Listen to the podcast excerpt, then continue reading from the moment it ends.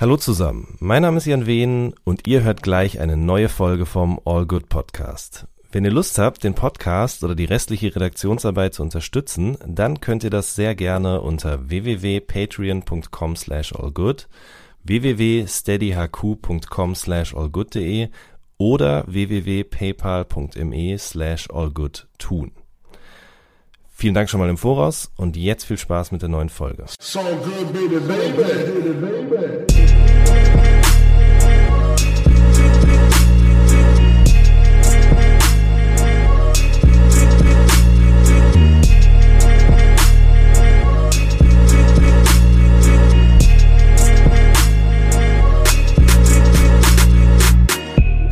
Hallo zusammen, mein Name ist Jan Wehn und ihr hört eine neue Folge vom All Good Podcast. Ich bin heute, wie ihr sicherlich wisst, nicht alleine, sondern vor mir auf dem Tisch stehen Celebrations und an dem Tisch sitzen Johann Vogt und Alex Barbian. Ich grüße euch, ihr beiden. Hallo. Hey Jan, was geht? Hi, hi. Hallo. Ähm, wir sind heute zu dritt hier, weil, ein kurzer Blick auf den Kalender, es ist kurz vor Weihnachten, was bedeutet, es ist ähm, Mitte Dezember, was wiederum bedeutet, das Jahr ist bald rum. Und ähm, Johann und ich haben ja letztes Jahr schon zusammen einen Jahresrückblicks-Podcast gemacht und uns gedacht, das kam gut an und äh, es gibt einiges zu besprechen und deswegen machen wir das in diesem Jahr nochmal.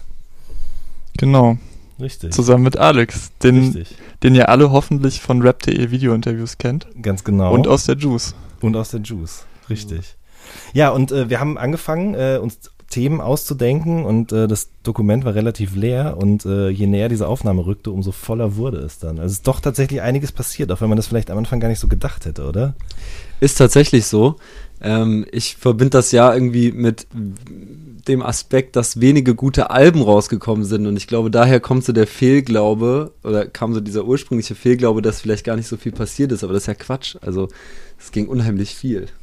Wobei ich sagen muss, dass man das ein bisschen differenzieren muss. Ich finde, es sind super viel gute Rap-Alben erschienen, aber nicht super viel gute Rap-Alben in Deutschland. Also in den USA schon. Also ich habe nochmal so eine Bestenliste gemacht mit nur Rap-Alben und da waren richtig viele US- und UK-Rap-Alben drin. Äh, bei Deutsch-Rap-Alben war es so ein bisschen schwierig. Ich habe das Gefühl, dass 2018 gerade der Untergrund, wenn man es so nennen will, abseits von irgendwelchen Playlisten super relevant war, also musikalisch und ästhetisch, aber ähm, halt nicht im Diskurs oder durch Klicks überzeugt hat. Die großen Alben waren alle relativ langweilig, meiner Meinung nach, oder unspektakulär. Ich weiß nicht, wie ihr das seht. Das stimmt tatsächlich. Also die großen Alben waren relativ erwartbar. Ähm, aber der Fokus lag ja eigentlich auch gar nicht drauf, ne? Also der Fokus lag eigentlich dieses Jahr, so wie es auch schon in den letzten Jahren irgendwie vorhergesagt wurde, eigentlich eher auf einzelnen Songs. So. Ja. Und Leute fangen nach und nach immer mehr an, auf einen Hit hin zu produzieren und einzelne Songs irgendwie nur noch rauszuhauen. Und es klappt ja auch sehr gut, muss man sagen, ne? Also. Klappt sehr gut. Ähm, vor allen Dingen sind halt diese Playlisten äh, so unheimlich relevant geworden. Und ich glaube, da, mhm. also da ist 2018 schon nochmal ein, ein weiterer Schritt halt passiert. Ähm, was da mit Modus Mio und sowas eben passiert ist, führt im Umkehrschluss ja dazu, dass es gar nicht mehr so erstrebenswert ist, ein gutes Album zu machen, sondern es wahrscheinlich viel erstrebenswerter ist, im Monat vier Mix-Kollabos rauszuhauen mit anderen Leuten, die in dieser Liste stattfinden. Genau, weil man sich gegenseitig sozusagen nach oben zieht, weil ja. jemand, der vielleicht mit dir nichts anfangen kann, aber mit dem anderen Künstler was anfangen kann, trotzdem draufklickt dann. Halt. Genau, ja. genau. Aber es sind ja trotzdem dann von Künstlern wie Oleg Sash diese super langen Alben erschienen. Also ja. mit ganz vielen Tracks, wahrscheinlich dann auch dasselbe Prinzip wie bei den Migos oder bei Drake, dass man eben einfach viele Anspielstationen hat, die Leute dann so durchlaufen lassen, die genau. auch so mit Filler-Material unterfüttert sind. Ich würde das jetzt Oleg Sash nicht unterstellen, aber es klingt zumindest danach.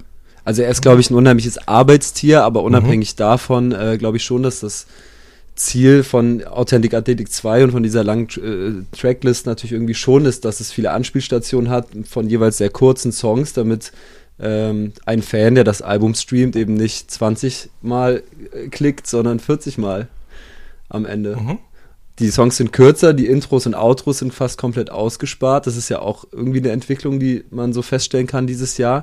Ja, auf jeden Fall. Das hat, glaube ich, mit den, mit den äh, Zählvorgängen oder mit, mit, den, mit den Zählweisen der Streamingdienste zu tun, weil ich glaube, ab 30 Sekunden gilt ein Stream als Stream. Also wenn du 30 Sekunden in ein Lied reingehört hast, dann wird es gewertet. Und ich glaube, es ist die Hälfte des Liedes, also quasi 51 Prozent. So. Ich bin mir aber auch nicht ganz sicher. Das ist gefährliches Halbwissen, mit dem wir Schreibt's in die Kommis. Schreibt's ja, in, die Kommis, in die Kommis. Ganz genau, richtig. aber Fakt ist auf jeden Fall, also ähm, nicht sobald du einen Link an einen Stream anklickst, wird er sofort gezählt, sondern der muss halt eine gewisse Zeit laufen. Weil sonst könnte man ja quasi alles einmal anskippen und dann hat derjenige sozusagen quasi, wird auf sein Album ein kompletter Hörvorgang gezählt. Und das, das, so geht's natürlich nicht. Aber klar, Songs werden auf jeden Fall kürzer. Ähm, früher gab es ja 3 Minuten 30 äh, Radioschallgrenze, da hat man sich auf jeden Fall orientiert. Deswegen gab es ja dann voll oft auf Alben irgendwie Extended Versions von Liedern. Ja, genau. Äh, und fürs Radio aber eben eine Version, die sozusagen in den Zyklus von einer ganzen Stunde reinpasst. Und das ist jetzt nochmal um eine Minute beschnitten worden. Also ganz krass ist es mir als allererstes bei Young Horn aufgefallen. So, der hm. hat halt so zwei Minuten zehn Lieder, aber eigentlich alle anderen, Eno und Dadan und so weiter, die haben da auch alle mitgezogen, oder? Voll. Ja, also denke ich auch. Ist auch so. Ähm, das, also so habe ich es auch wahrgenommen.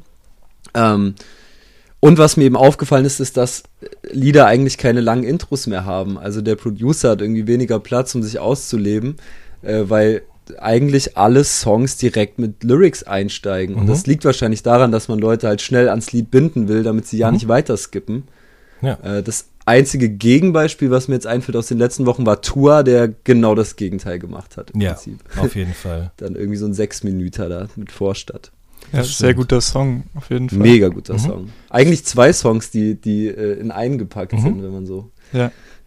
die Struktur sich anguckt. Aber was mir gerade noch einfällt zu dieser ganzen Streaming-Sache, weil auch viel, das wurde viel kritisiert, dass sich alle auf Playlisten beziehen und dass sich die Musik dem anpasst oder die Musikschaffende denn sich dem anschaffen. Es ist ja eigentlich immer schon so gewesen, sei es bei der Schallplatte oder bei der CD oder beim Tape oder vorher, dass sich die Künstler, also Popmusikkünstler oder Rapmusikkünstler, dem Format anpassen mussten in irgendeiner Form. Das heißt, ähm, ja, die, die Musik richtet sich immer irgendwie nach dem Markt und ich glaube, deswegen ist es schwierig, das so komplett zu kritisieren, weil es wird eh wieder was Neues kommen, dann wird sich wieder ändern und ich finde eher kritikwürdig in dem Fall, dass, dass Künstler gerade in Deutschland, ich finde eben, dass es in den USA nicht so ist, so wenig mit diesem, diesen Einschränkungen machen und so wenig damit spielen. Zum Beispiel Earth Sweatshirt hat jetzt gerade ein Album rausgebracht, das ist auch super kurz, mhm. aber es ist super sperrig und es wird trotzdem millionenfach geklickt und der hat es halt geschafft, irgendwie ähm, Spotify-kompitabel zu sein, ohne sich selbst zu verkaufen oder seine Qualität dem unterzuordnen oder so. Und in Deutschland ja. ist das vielleicht weniger passiert. Da versuchen Leute entweder diese krassen Alben zu machen, die dann nicht funktionieren und dann sind Leute angepisst, oder die versuchen diese Singles zu machen, die dann irgendwie langweilig werden. Und dann leidet das, leidet da so die Spannung so ein bisschen darunter und alles klingt ein bisschen ähnlich oder geht komplett unter. Mhm. Ja, wobei ich schon glaube, dass es auch in Deutschland durchaus Künstler gab, jetzt mal unabhängig irgendwie von Alben, die erschienen sind, auch in, im Single-Markt, ähm, die da ganz gute Kompromisse gefunden haben. Also ich finde beispielsweise Unique, ich glaube, das Album kam Anfang des Jahres, die hat es ja auch geschafft, in den Playlisten stattzufinden, einen gewissen, also Elemente aus einem modernen Sound mit auf ihr Album zu nehmen und äh, trotzdem ihr eigenes Ding gemacht. Oder beispielsweise auch Reda Ruena aus Frankfurt, den ich irgendwie sehr aufmerksam verfolgt habe dieses Jahr, so aus dem Aslax-Umfeld. Ich finde, er hat das auch geschafft. Also irgendwie auch einen abweichenden Sound zu kreieren von diesem Afro-Trap-Modus Mio-Sound und dort trotzdem relevant zu bleiben. Mhm. Aber gleichzeitig gibt es auf jeden Fall große, gestandene Künstler, die äh, überhaupt nicht in diesen Playlisten stattfinden. Ne? Also man konnte das ja wirklich mehrfach sehen dieses Jahr, wie Leute wie Sido oder Savage oder auch Casper und Materia eben Alben rausbringen, die unglaublich erfolgreich waren, was ja. das Live-Geschäft angeht, was irgendwie auch sozusagen deren Standing oder die Wahrnehmung innerhalb der Szene angeht. Aber wenn man sich deren Klickzahlen auf einzelne Songs oder auch deren monatliche Höhe auf diesen Streaming-Plattformen angeht, anguckt, ähm, da liegen ja Welten zwischen einfach. Aber es liegt auch an den Hörern, denke ich. Mhm. Ich meine, die, die Leute, die Savage oder Sido oder Casper oder Materia hören, die kaufen sich wahrscheinlich eher noch ein genau. physisches Medium oder laden sich das runter. Und ähm, bestimmte Künstler, die jetzt vielleicht auch kaum noch physische Tonträger veröffentlichen, wie zum Beispiel Jason dieses Jahr oder ähm, auch so Miami Yassin oder so, mhm. die werden halt über YouTube übers Handy konsumiert oder über Streamingdienste. Ja, ich genau. glaube, es liegt einfach daran, dass ich mit, es gibt mittlerweile halt einfach ein großes Altersspektrum an mhm. Rap-Hörerinnen und Hörern und dadurch, dadurch hat halt jeder so sein Stück vom Kuchen und die einen verkaufen halt mehr Tickets und die anderen ähm, werden mehr geklickt. Wahrscheinlich ist es sogar lukrativer, mehr Tickets zu verkaufen. Das ist ja. eine gute Frage. Das weiß Höchstwahrscheinlich genau. schon. Höchstwahrscheinlich also ich kenne jetzt ja. auch nicht den, den Schlüssel für, für Streaming-Bezahlung, aber ganz einfaches Argument ist, glaube ich, dass es einfach ganz unterschiedliche Käuferschichten oder, oder mhm. Nutzerschichten sind, die halt jeweilige Musik konsumieren. Also bestes Beispiel aus meinem Jahr, ich war bei diesem Weltrekordversuch äh, der KMN-Gang, von wegen irgendwie in 75 Meter Höhe äh, einen Song zu performen und so riesen, mhm. riesen Ding von Red Bull gesponsert und so. Das ist einfach heftig, dass Rapper Weltrekorde aufstellen, die nichts mit Rappen im klassischen Sinne zu tun haben. Genau, ja, so als ja. Promo-Tool. Ja. So. Und da war ich dann, da war ich, also klar wusste ich, dass die, dass die, dass die Hörerschaft der KMN-Gang natürlich jünger ist als mhm. die von dem Casper oder Materia, aber da war ich trotzdem überrascht, wie jung die Leute ja. waren, die sich dort rumgetrieben haben. Eine Woche später Kosmonaut Festival, das Announcement zum Casper Materia Album, mhm. einfach eine hundertprozentig andere äh, Truppe an Menschen, die dann da vor der Bühne steht und das feiert. Also ja das sind einfach, das sind einfach ganz, ganz unterschiedliche Subgenres irgendwie, die damit angesprochen werden einfach. Und ich glaube, das erklärt diese Zahlen. Das glaube ich auch, weil mh, gibt es noch die Rap-Szene überhaupt? Ich habe auch immer mehr das Gefühl, dass eben sozusagen diese Szene, das wird immer noch so gesehen von allen Leuten, aber wenn man ganz genau hinblickt, dann gibt es eigentlich ganz unterschiedliche Szenen mit ganz unterschiedlichen musikalischen Einflüssen, mit unterschiedlichen Herangehensweisen und auch auf Konsumentenseite mit ganz unterschiedlichen Arten eben die Musik überhaupt zu hören oder zu kaufen oder zu erwerben oder was auch immer, ja. Und mit unterschiedlichen Medien. Genau. Und ähm, ich glaube aber schon, dass diese Szene insofern noch existiert, als dass viele Leute, die eigentlich überhaupt nicht zusammenpassen, musikalisch oder inhaltlich, sich dann doch zusammenschließen, bei so Sachen wie dem Echo oder so, wenn von beispielsweise von dem großen Feindbild der Bildzeitung oder von irgendwelchen hm. Fernsehsendern oder so gegen den Rap in Anführungsstrichen mhm. gebasht wird, dann gibt es plötzlich wieder diese Szene. Also wenn man so ein übergeordnetes, ich nenne es mal Feindbild, soll jetzt gar nicht so negativ im Sinne der Rapper klingen, aber mhm. so ein mhm. übergeordnetes Feindbild hat, dann existiert wieder so, ein, so eine Art Zusammenhalt plötzlich. Und dann wollen auch, dann beziehen sich auch plötzlich wieder irgendwelche KMN-Rapper auf irgendwelche anderen Leute und keine Ahnung, Miami Yassin hat in einem Interview erzählt, dass er mal mit einem von den massiven Tönen geredet hat bei einer Party und großer Fan war mhm. und so, so Sachen, die kennt sich schon alle und ich glaube, viele verfolgen das auch noch. Ja. Es wird nur nicht mehr so nach außen getragen. Das stimmt. Er hat mir das auch mal erzählt irgendwo, dass er äh, natürlich auch Rap aus dem Ruhrgebiet, ich meine, er kommt ja aus Dortmund, äh, damit groß geworden ist und die Leute alle kannte irgendwie. Und das finde ich eh auch immer das, das Spannende, dass so dann nach außen hin oft so getan wird, ja, wie wir, was wir hier machen, das ist so der neue Shit und das Alte interessiert mhm. mich die Leute sind alle alt und die können es alle nicht. Aber natürlich muss es ja auch irgendwo herkommen, ne? Also man ist ja mit solchen Sachen irgendwie groß geworden und bezieht sich darauf auf diese oder jene Art und Weise immer. Das stimmt schon, ja. Aber ich finde trotzdem, dass die Schnittstellen trotzdem nach und nach einfach immer weniger ja, werden. also zwischen Fall. diesen, zwischen diesen verschiedenen mhm. Subszenen. Also ja. gerade wenn man jetzt irgendwie das politische Engagement einer gewissen Subszene in diesem Jahr so betrachtet, da muss man ja schon sagen, dass das war dann halt ein Klüngel, der da gemeinsam zum Beispiel Wir sind mehr mhm. veranstaltet hat. Da hat sich Straßenrap weitestgehend rausgehalten. Äh, und das ist, glaube ich, das beste Beispiel dafür, dass dann vielleicht auch die privaten Kontakte gar nicht so existieren, wie sie vielleicht vor zehn Jahren existiert haben mhm. oder so. Wobei bei Wir sind mehr ja irgendwie auch dieser ganze Landstreicher, was auch immer, Kosmos mit drin war, also eine Booking-Agentur und so ein Management mit mhm. so Künstlern, die alle connected waren und dann eben die Strukturen hatten, so ein Event auf die Beine zu stellen. Aber nach Wir sind mehr haben sich ja erst irgendwie Savage und Flair so aufgeregt bei Twitter. Mit, genau. Müssen wir jetzt gar nicht, vielleicht, weiß nicht, müssen wir darauf eingehen? Na, du hast ja, also wir können auf deinen Text verweisen, auf jeden Fall. ja, der war hast, sehr gut. Ne? Auf jeden. Genau, der war sehr gut, ja, der hat auch sehr viel danke. Anklang gefunden, auf jeden Fall. Genau, also die wurden erst danach aktiv, ähm, aber eher auf so eine beleidigte Leberwurst-Art und Weise. Aber es wurden ja auch andere danach aktiv. Das muss man tatsächlich auch hervorheben. Ne? Also so Sachen wie Sag Fakt zu Rassismus zum Beispiel. Kapi war dabei. Ähm, Bushido war dabei. haben sich viele angeschlossen. Luciano war auch dabei, ich glaube genau, Olex. Ja. Ähm, Aber dass Bushido dabei war, das war glaube ich schon so, ich meine, der hat einfach ein krasses Following, ne? Und ich meine, Kapi hat es auch, aber das in Masse sozusagen, ne? Das hat schon auf jeden Fall was bewirkt, so blöd man den Hashtag vielleicht auch finden mag, aber das hat auf jeden Fall. Ja, das, waren, das war auf jeden Fall ein wichtiges ja. Signal, aber auch das fand ja wieder fernab von diesem Wir sind mehr Kosmos statt. Also genau. Also darauf wollte ich gerade hinaus, dass mhm.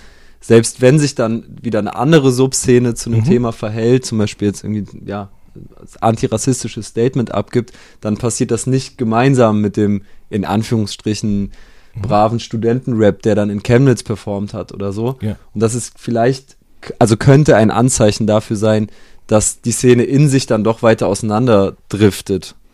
Ja, also die rufen jetzt für so ein Konzert vielleicht eben zuerst Rettmann an und nicht zuerst Kapital. Klar. Aber ich finde, wenn man diese ganzen Hashtag-Aktionen, da gab es ja noch so einen so einen Aufruf von hessischen Rappern während der Hessenwahl, dass man nicht ja. die AfD wählen soll. Dann gab es noch mhm. dieses Hashtag an Follow Me, was auch immer man davon halten mag, aber mhm. wo auch verschiedenste Künstler gesagt haben, jo, wir wollen wir wollen keinen Faschismus und keinen Rassismus und noch einige Dinge mehr. Ja. Es gab ja ganz schön viele solche Hashtags und Internet-Movements irgendwie, wo, wo es dann doch auch Überschneidungen gab. Und ich glaube, in der, in der Fülle an Sachen war dann doch wieder die sogenannte Szene vereint, in, zumindest in so einem Konsens zum Antirassistischen. Das fand ich ganz gut eigentlich dieses Jahr ja, zu sehen, dass ja. sich dann doch ja. immer mehr Leute getraut haben, sich zu positionieren. Und ich meine, die müssen das ja, ich, also das finde ich die beste Form, wie die das gemacht haben. Lieber mit so einem Hashtag, als dass Kapital jetzt versucht, in seinem mhm. Stil einen politischen Song zu schreiben, ohne mhm. dass er sich damit beschäftigt hat, was er auch überhaupt nicht muss. So. Stimmt, genau. ja, das, das habe ich auch so wahrgenommen. Ich glaube, das war schon die richtige Aktionsform, wenn man es so nennen kann. Auf jeden Fall. Und man muss auch sagen, so das, das halt ja auch nach. Ich meine, äh, Materia und Casper haben jetzt Ernst Live Krone gewonnen, oder zwei Kronen sogar gewonnen tatsächlich und standen da eben oben und haben zusammen gesagt, so es gibt einfach Dinge, die sind wichtiger als Musik. Ja, und das genau. ist nicht nur dieses eine Konzert gewesen, sondern es geht immer noch weiter. Und ähm, das ist irgendwie, finde ich, so ein also ich finde es schön, dass es so beständig irgendwie da bleibt und immer wieder in die Köpfe der Leute sozusagen zurückgeholt wird, weil nur so klappt es halt. Ne? Ja, und ich glaube, das ist beim derzeitigen Zeitgeist sehr wichtig, dass ja, da genau. vielleicht auch noch mehr passiert in Zukunft. Aber ich denke auch, also gerade jetzt zum, zum Jahresende ging da ja schon relativ viel, also mehr als ich äh, erwartet hätte zum mhm. Jahresanfang. Gerade äh, dieser Clip zur Hessenwahl war, denke ich, schon irgendwie ein cooles Statement, das es so vor fünf, sechs Jahren definitiv nicht gegeben hätte. Ja. Ja. Aber also was mir dazu gerade noch einfällt, das haben wir auch auf unserer Liste stehen, da steht so als Stichpunkt Haiti Juice Cover. Ja. In dem Zusammenhang halt Frauen der Rap-Szene würde ich auch wieder differenzieren zwischen USA und Deutschland, weil in den USA es irgendwie selbstverständlich ist, dass Cardi B und Cody Shane und ganz viele Rapperinnen erfolgreich sind und auch nicht darüber geredet wird, dass es jetzt Frauen sind und die erfolgreich sind, sondern die mhm. sind eben einfach erfolgreich und gut. In Deutschland ähm, ist das wahrscheinlich noch ein bisschen anders. Da ist so ein Juice-Cover mit Haiti vorne drauf irgendwie was krasses, wofür es dann auch negatives Feedback gibt. Und außer Haiti und Unique, ähm, korrigiert mich da gerne, haben wenige Rapperinnen dieses Jahr was gerissen. Es haben zwar mehr released, aber die wenigsten wurden breit wahrgenommen. Nura fällt mir jetzt noch ein. Und Nura, Fall, ne? stimmt, stimmt. Ja, Nura, auf jeden genau, Fall. Die war ja auch bei Wir sind mehr, hat auch eine Krone gewonnen und ist auch tatsächlich, es gibt doch irgendwo, sagt Zawasch das doch mal, äh, Deutschraps beliebtestes Feature oder so. Ich weiß nicht mehr, auf welchem Song das war, aber äh, das kommt mir immer wieder in den Sinn, wenn ich sehe, wie oft Nura irgendwo gefeatured ist. Also ich meine, die ist ja auf wirklich großen Songs, erfolgreichen Songs gewesen dieses Jahr.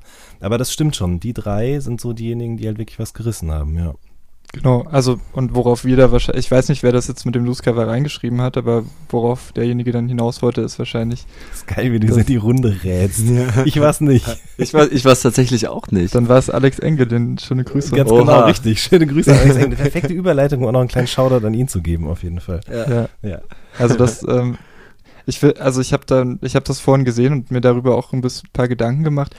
Eigentlich ist es voll scheiße, dass wir darüber sprechen, dass, also dass wir dann wieder so Frauen rausstellen, nur weil sie Frauen sind und nicht einfach das gut finden, was sie machen, weil sie mhm. eben einfach gut sind, was also bei Haiti auf jeden Fall der Fall ist. Das finde ich ist mit das beste Rap-Album dieses Jahr, Montenegro mhm. Zero. Gebe ich dir recht. Auf jeden Fall, ja. Und dass, dass es eben immer noch nicht alltäglich ist, dass einfach Rapperinnen genauso stattfinden wie männliche mhm. Rapper. Mhm. Und dass man, dass es halt noch ein Thema ist. So, warum dass es ein Skandal ist, wenn eine Frau das Juice-Cover ziert. Ja, ist ja ein Beweis dafür, dass sich da Dinge ändern müssen. Richtig, ja. aber ich habe das gar nicht mitbekommen, muss ich ganz ehrlich gestehen. Aber ich bin auch selten auf Facebook oder so. Gab es da wirklich so krass irgendwie Reaktionen drauf, dass sie da auf dem Cover war? Ja, es gab schon Hate, also es gibt immer Hate für das Cover, soweit ich weiß, Klar. aber außer, außer wenn Dendemann drauf ist. Richtig. Und wobei äh, da gab es einen Paukenschlag. Da gab es aber auch Hate für seinen Pullover. Was ist das für ein Oh, was hat der da an? Das sind, sind so Tiere drauf, oder? Ich glaube, ein Nee, ist ein- Äh, genau, Vetements, richtig. oh. Irgendwas von Vetements oder so. Ich kenne mich aber überhaupt nicht aus mit so Oha. Kram. Aber da wurde er auf jeden Fall für gehatet, habe ich gelesen. Für mich nicht nachvollziehbar. Okay, aber eigentlich ja klar. Es gibt immer Hate fürs Cover, aber bei Haiti auch nochmal Gesondert dafür, dass sie eine Frau ist. Also es wurde jetzt wenig geschrieben, sie ist eine Frau, die ist scheiße, aber die Kritikpunkte, die an Mhm. ihr geäußert wurden, die, die waren teilweise so konstruiert. Da ging es nicht darum, dass Leute das ästhetisch nicht gut finden, sondern Mhm. offensichtlich fanden das Leute einfach wack, dass da so eine, so eine Frau rumrappt. Ja, das, also das habe ich jetzt auch während des Jahres 2018 voll oft festgestellt, wenn ich äh, weibliche Leute aus dem Rap-Game interviewt habe bei rap.de, Mhm. wie die Resonanz bei YouTube ist. Da gibt's einfach grundsätzlich Dislikes dafür, dass eine Frau dort auf dieser Couch sitzt. Also im, im Fall von geil. Unique ist das passiert, im Fall von Vis-a-vis ist das auch passiert. Aha. Antifuchs war zu Gast. Jetzt lass mich mal überlegen, wer denn noch? Also jedenfalls Mhm. Standard, dass Leute einfach automatisch den Dislike-Button drücken, äh, wenn du eine Frau zu Gast hast. Und das äh, zeugt ja davon, wie, wie viele Leute da draußen irgendwie ticken, die unsere Sachen auch verfolgen oder die Teil der Szene sind. Hm. Aber Was glaubt ihr? Also ich will jetzt gar nicht die ganze Zeit so eine, so eine Schere zwischen USA, UK und Deutschland aufmachen, aber was glaubt, glaubt ihr, woran das liegt, dass es einfach in den USA kein, also klar, das ist da auch ein Thema und da gibt es Rapperinnen wie Cupcake, die das thematisieren oder Princess Nokia oder so, Ja. Mhm. aber da ist es halt normaler und warum ist das hier nicht so? Boah, ist eine gute Weil Frage. Ami-Rap ein paar Jahre voraus ist. Und es ist einfach selbstverständlicher so. Also ich glaube, wenn man da Rap hört, dann denkt man da nicht mehr drüber nach. Es ist einfach Rap so. Also Cardi B und Migos zusammen auf dem Track oder weiß ich nicht was. Vielleicht, es ist vielleicht ist auch eine Wunschdenken meinerseits, aber ich denke mir halt, wenn das lange genug Genau. normal ist, dann schleift sich irgendwie das auch ein, dass Leute nicht mehr auf den Dislike-Button drücken. So. Ja. Ja, bleibt zu hoffen. Also was man vielleicht äh, unter dem Punkt auch noch sagen kann, ist, dass halt in der DJ-Szene mega viel passiert, auch von, Mhm. von weiblicher Seite, auch wenn das natürlich blöd ist, das so zu differenzieren, aber das kann man 2018, denke ich, schon auch herausstellen, dass die Homies zum Beispiel den Red Bull Culture Clash gewonnen Auf haben. jeden Fall. Und auch flächendeckend in allen Medien gecovert werden irgendwie für das, was sie da machen. Weil sie legen ja Genau. nicht nur auf, sondern, das muss ich auch sagen, da habe ich riesengroßen Respekt vor, dass die eben auch so konzeptuell, sagt man, glaube ich, ne, an die Sache rangehen und sagen, ey, wir machen hier nicht einfach nur Partys, sondern wir machen Partys, auf die Leute kommen sollen und sich dort wohlfühlen. Ja, und um, auch um Bewusstsein zu schärfen und so, ne? Mhm. Klar.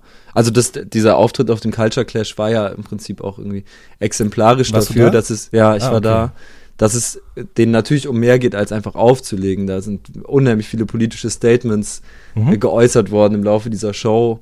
Und also ich finde gerade in dieser DJ-Szene passiert da schon sehr viel irgendwie auch ge- gefühlt in den letzten Monaten, in den letzten Jahren. Josie Miller, Salva Benz, alle Mhm. sehr präsent so. Miriam Davut war Miriam Davutwandi, Shoutout auch. Shoutout.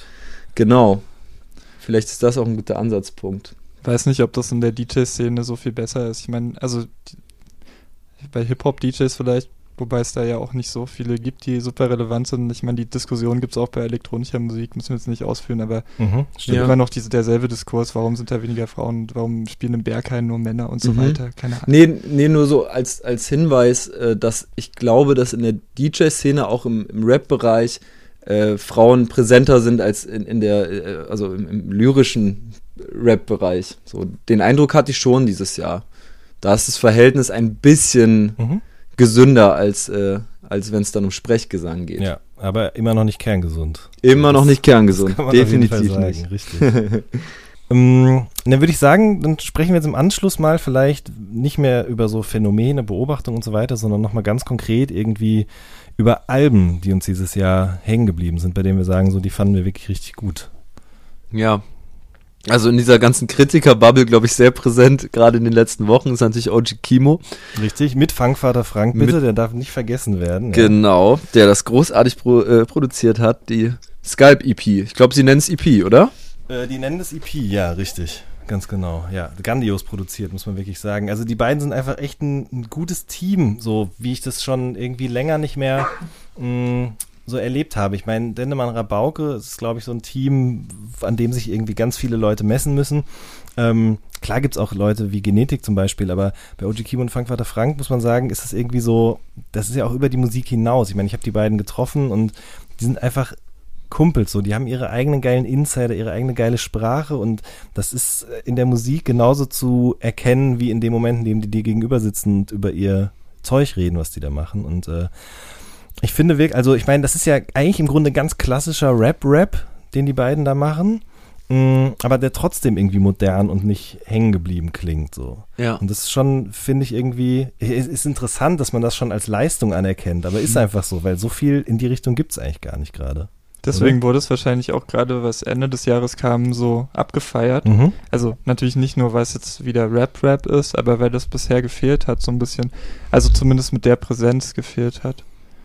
Auf Ja. jeden Fall. Und der hat einfach Lines. Ich meine, man kann sich nur den Twitter-Account angucken so und Ja, der ist einfach so unfassbar humorvoll und man checkt auch, dass er eine gewisse Eloquenz hat und schafft es, er schafft es eben auch, das alles so in diese Texte zu übertragen. Und diese Line mit dem Manta-Rochen, das möchte ich auch nochmal sagen. Wir werden jetzt hier nicht über die besten Lines des Jahres diskutieren, aber die Line mit dem Manta-Rochen ist für mich auf jeden Fall die beste 2018. Er gleitet durch die Straßen wie der Mantaroch. Das muss man sich einfach Ja, auf das- Zunge zergehen lassen. Ich glaube, das macht's auch so ein bisschen aus. Also ich Ja. habe mir das alles nochmal irgendwie im Gesamtbild so durchgehört. Eigentlich äh, hatte ich mich jetzt schon so auf so drei, vier Lieder so eingeschossen, die jetzt immer wieder so dauerrotiert sind, aber diese krassen Bilder, die er so erzeugt, einfach so nebenbei in irgendwelchen Ja. Nebensätzen, das finde ich schon herausragend. Und das sehe ich in der ganzen Deutschrap-Geschichte an wenigen Stellen so, so krass präsent wie bei ihm. Absolut. Auch die äh, Dings, die, ähm, das gecrashte iPhone-Display oder so. Das Ja. sind einfach so, so Kleinigkeiten und man hat auch gar nicht das Gefühl, dass das irgendwie bemüht klingt, sondern der schreibt es halt einfach so runter und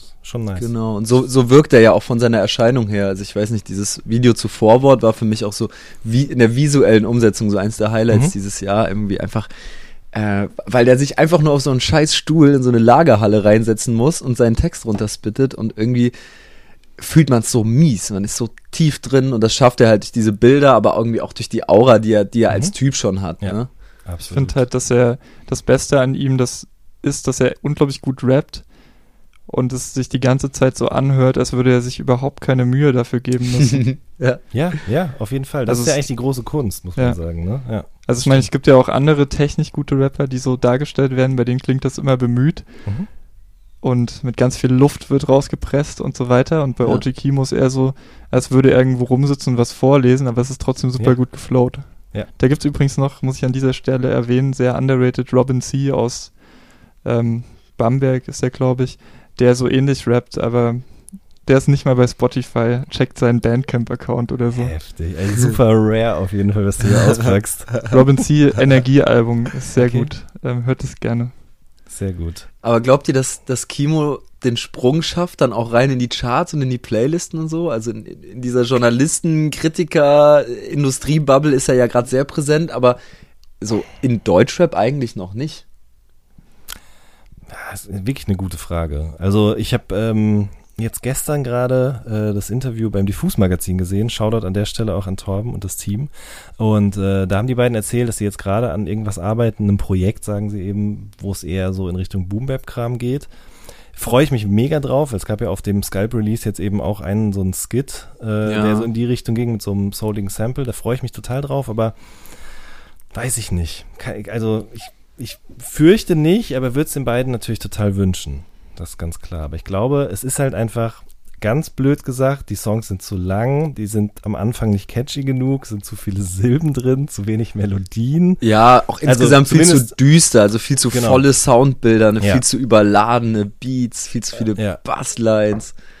Also, Ich, ja, aber ich glaube, das, das ist der Grund, warum ich immer so eine Grenze ziehe zwischen internationalen Sachen oder auch Konsumenten und ähm, den Leuten in Deutschland.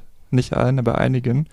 Ähm, dass, dass es halt nicht funktioniert, dass so ein Sound trotzdem plötzlich ähm, der Zeitgeist sein kann und super populär abseits von irgendeiner Kritikerblase. Ähm, dass sperrige Musik eben plötzlich auch super viele Hörer bekommt. mhm. Und ich Ja. glaube, das kann trotzdem passieren. Ich meine, wenn sich irgendwann der, ich will auch nicht immer auf dieser Modus Mio Playlist rumhacken, aber wenn sich dieser vermeintliche Modus Mio Sound so nach und nach selbst abgeschafft hat, was denke ich passieren wird, wenn niemand Mhm. will über Jahre dasselbe hören, klar. dann könnte das auch die nächste Sache sein. Es könnte aber auch, um auf ein anderes Album zu sprechen zu Mhm. kommen, nämlich Skinny Finster, Spieler der Liebe, Auch, oh ja. Ja. es könnte auch dieses, äh, ich nenne es mal Memphis Revival, obwohl das vielleicht auch ein bisschen zu kurz kommt, aber dieser Down South Einfluss sein, der der nächste Zeitgeist-Sound wird, den jetzt schon lange Leute wie Caramello Mhm. nutzen, wie- den schon noch viel länger äh, Leute aus diesem Distributions-Umfeld aufgreifen, eigentlich auch Frauenarzt ähm, und diese ganzen ähm, Bassbox-Leute immer mal wieder zitieren und der durch US-Acts wie Suicide Boys oder wie Bones international super large ist, auch auf dem ASAP-Album zum Beispiel zu finden war und der jetzt in Deutschland gehypt wird und wodurch dann solche Leute wie Skinny Finster plötzlich im Fokus stehen und bei Universal oder Sony Ja, bei, bei Universal. Vertigo gesigned Ja. hat, ne? genau. Genau. Und Spieler der Liebe ist ein super Release mit äh, Teich, einem krassen Hit auf jeden Fall. Mhm. Auch krasses Video. Ausruf an Skinny Finster. Genau, Ja, Ausruf genau. an der Stelle. ja, das war ein super Podcast. Ähm, das hat Casper quasi eingefädelt. Also ich hatte vorher schon mal Interesse bekundet und dann hat er gesagt, hier trifft dich unbedingt mal mit dem. Und äh, das war wirklich faszinierend für mich auch. So als jemand, der schon so viele Leute getroffen hat und viel irgendwie mitbekommen hat, so jemanden zu treffen, der so in seinem ganz eigenen Kosmos lebt und Ja. mir so viel erzählen und beibringen kann darüber. Das war wirklich schön. Und auch diese ganze Tape-Geschichte. Also, das ist ja auch so ein Ding, ne? dass man eben weggeht wieder von den Streams und eben mit Releases so eine Art Liebhaberprodukt. Ja, okay, da oben. Äh, wie heißt nochmal? Ich, ich, meine Augen sind zu schlecht. Ohne Grinden. Ohne kein Grind, kein Flexen. Flexen, genau. Ich wusste nur kein Flexen, aber ohne Grinden, richtig, ganz genau. Ähm, da kommen wir gleich auf die Hutmacher-Leute noch zu sprechen, sicherlich. Aber ähm, zu sagen, okay, die Sachen sind alle digital im Internet, Einsen und Nullen, aber wir machen jetzt auch nicht so eine Billo-Box mit einem Schal oder mit, weiß ich einem Poster, sondern wir machen halt wieder die klassischen Tapes. Und was ich gar nicht wusste, weil ich so nicht so tief drin stecke, aber die haben teilweise offensichtlich ja auch so, so eine Art Liste innerhalb der Tape-Booklets, wo sozusagen man eintragen kann, wenn man das gehört oder gehabt hat und das an den nächsten weiterreichen zum Beispiel. Also ähm, Voll schön. ja, ist Ja. wirklich einfach schön. So und äh, deswegen, ich hoffe, dass mehr in diese Richtung kommt. Und es gibt ja auch neben ihm noch ein paar andere Leute. Genau, also die, die ganzen Hutmacher-Leute, das Hutmacher-Entertainment, äh, Fokus eigentlich auf Berlin. Äh, Big Toe hat kürzlich released mit äh, diesem Tape ohne Grinden kein Flexen. Da Hat, ist auch Alex drauf, oder? da ist Alex drauf Ganz und genau. äh, Übrigens mein größter Wunsch von 2019, ganz kurz, Alex Solo-Album. Ja. ja, wünsche ich mir auch. Ja. Wünsche ich mir auch. Wünsche ich mir noch äh, seliger als das Bones äh, Solo-Album Richtig. tatsächlich. Ja. Sorry, ich wollte dich nicht unterbrechen. Nee, gar kein Problem. Also äh, Hutmacher Entertainment auch äh, schlägt halt auch in diese Memphis-Kerbe. Ich glaube, die sind auch mit Skinny Finster seit vielen Jahren sehr eng connected. Äh, ich habe die auch tatsächlich zusammen getroffen. Kurzer Spoiler fürs Wetter. Ich glaube, Genau. erscheint im Januar das Interview oder die Äh, Story. Ja, Anfang Februar, ja. Anfang Februar. Ähm, ja, und ich war auch beeindruckt, wie selbstbewusst die ihren Film da so durchziehen. Irgendwie in einer, in einer Zeit, wo sich dann doch irgendwie alle anderen so stark aneinander angleichen, sind die da am Tapes pressen und haben so ihren ganz eigenen Look und haben so ihren ganz Mhm. eigenen Wortschatz und ihre, äh, natürlich ihre ganz eigenen Beats. Das muss man, glaube ich, da auch gerade was die Hutmacher äh, betrifft, auch hervorheben. Al-Majid heißt der Typ, der, der das alles äh, quer durch die Bank eigentlich produziert hat. Ich glaube auch viel für Optimane gemacht hat, für Klapsemane halt im, im Hutmacher-Kontext. Jetzt für Big Toe. Für die Saftboys, glaube ich auch. Die Saftboys, wo ist das Viertel? Krasser Hit. Ich glaube, fällt aber noch ins letzte Jahr, ehrlich gesagt. das kann sein, aber ich glaube, die Glaube, haben ja. diese, soweit ich weiß, haben die dieses Jahr released. Also so ein Ah, okay. Album. Ja. Genau, und also beeindruckend, äh, wie die ihren Film fahren und dass es jetzt langsam irgendwie Früchte trägt. Natürlich dann auch durch Mithilfe von einem Alex 187, äh, der das scheinbar auch feiert und sich dann Mhm. daran beteiligt. So. Ich finde äh, daran auch interessant, dass das eigentlich so ein mal wieder so ein neuer Straßenrap-Entwurf ist, weil ich meine, es ist ja schon sehr rough und so Straßenrap, aber es geht, also es geht auch um Drogen relativ viel und auch sicher ums Drogenverkaufen, aber es Ja. ist eher so eine Assi-Ästhetik in, und in Kneipen rumhängen und alle sind irgendwie noch mit der Graffiti-Szene verbandelt und finde ich auch interessant, dass Graffiti plötzlich wieder super wichtig ist äh, in der Deutschrap-Szene.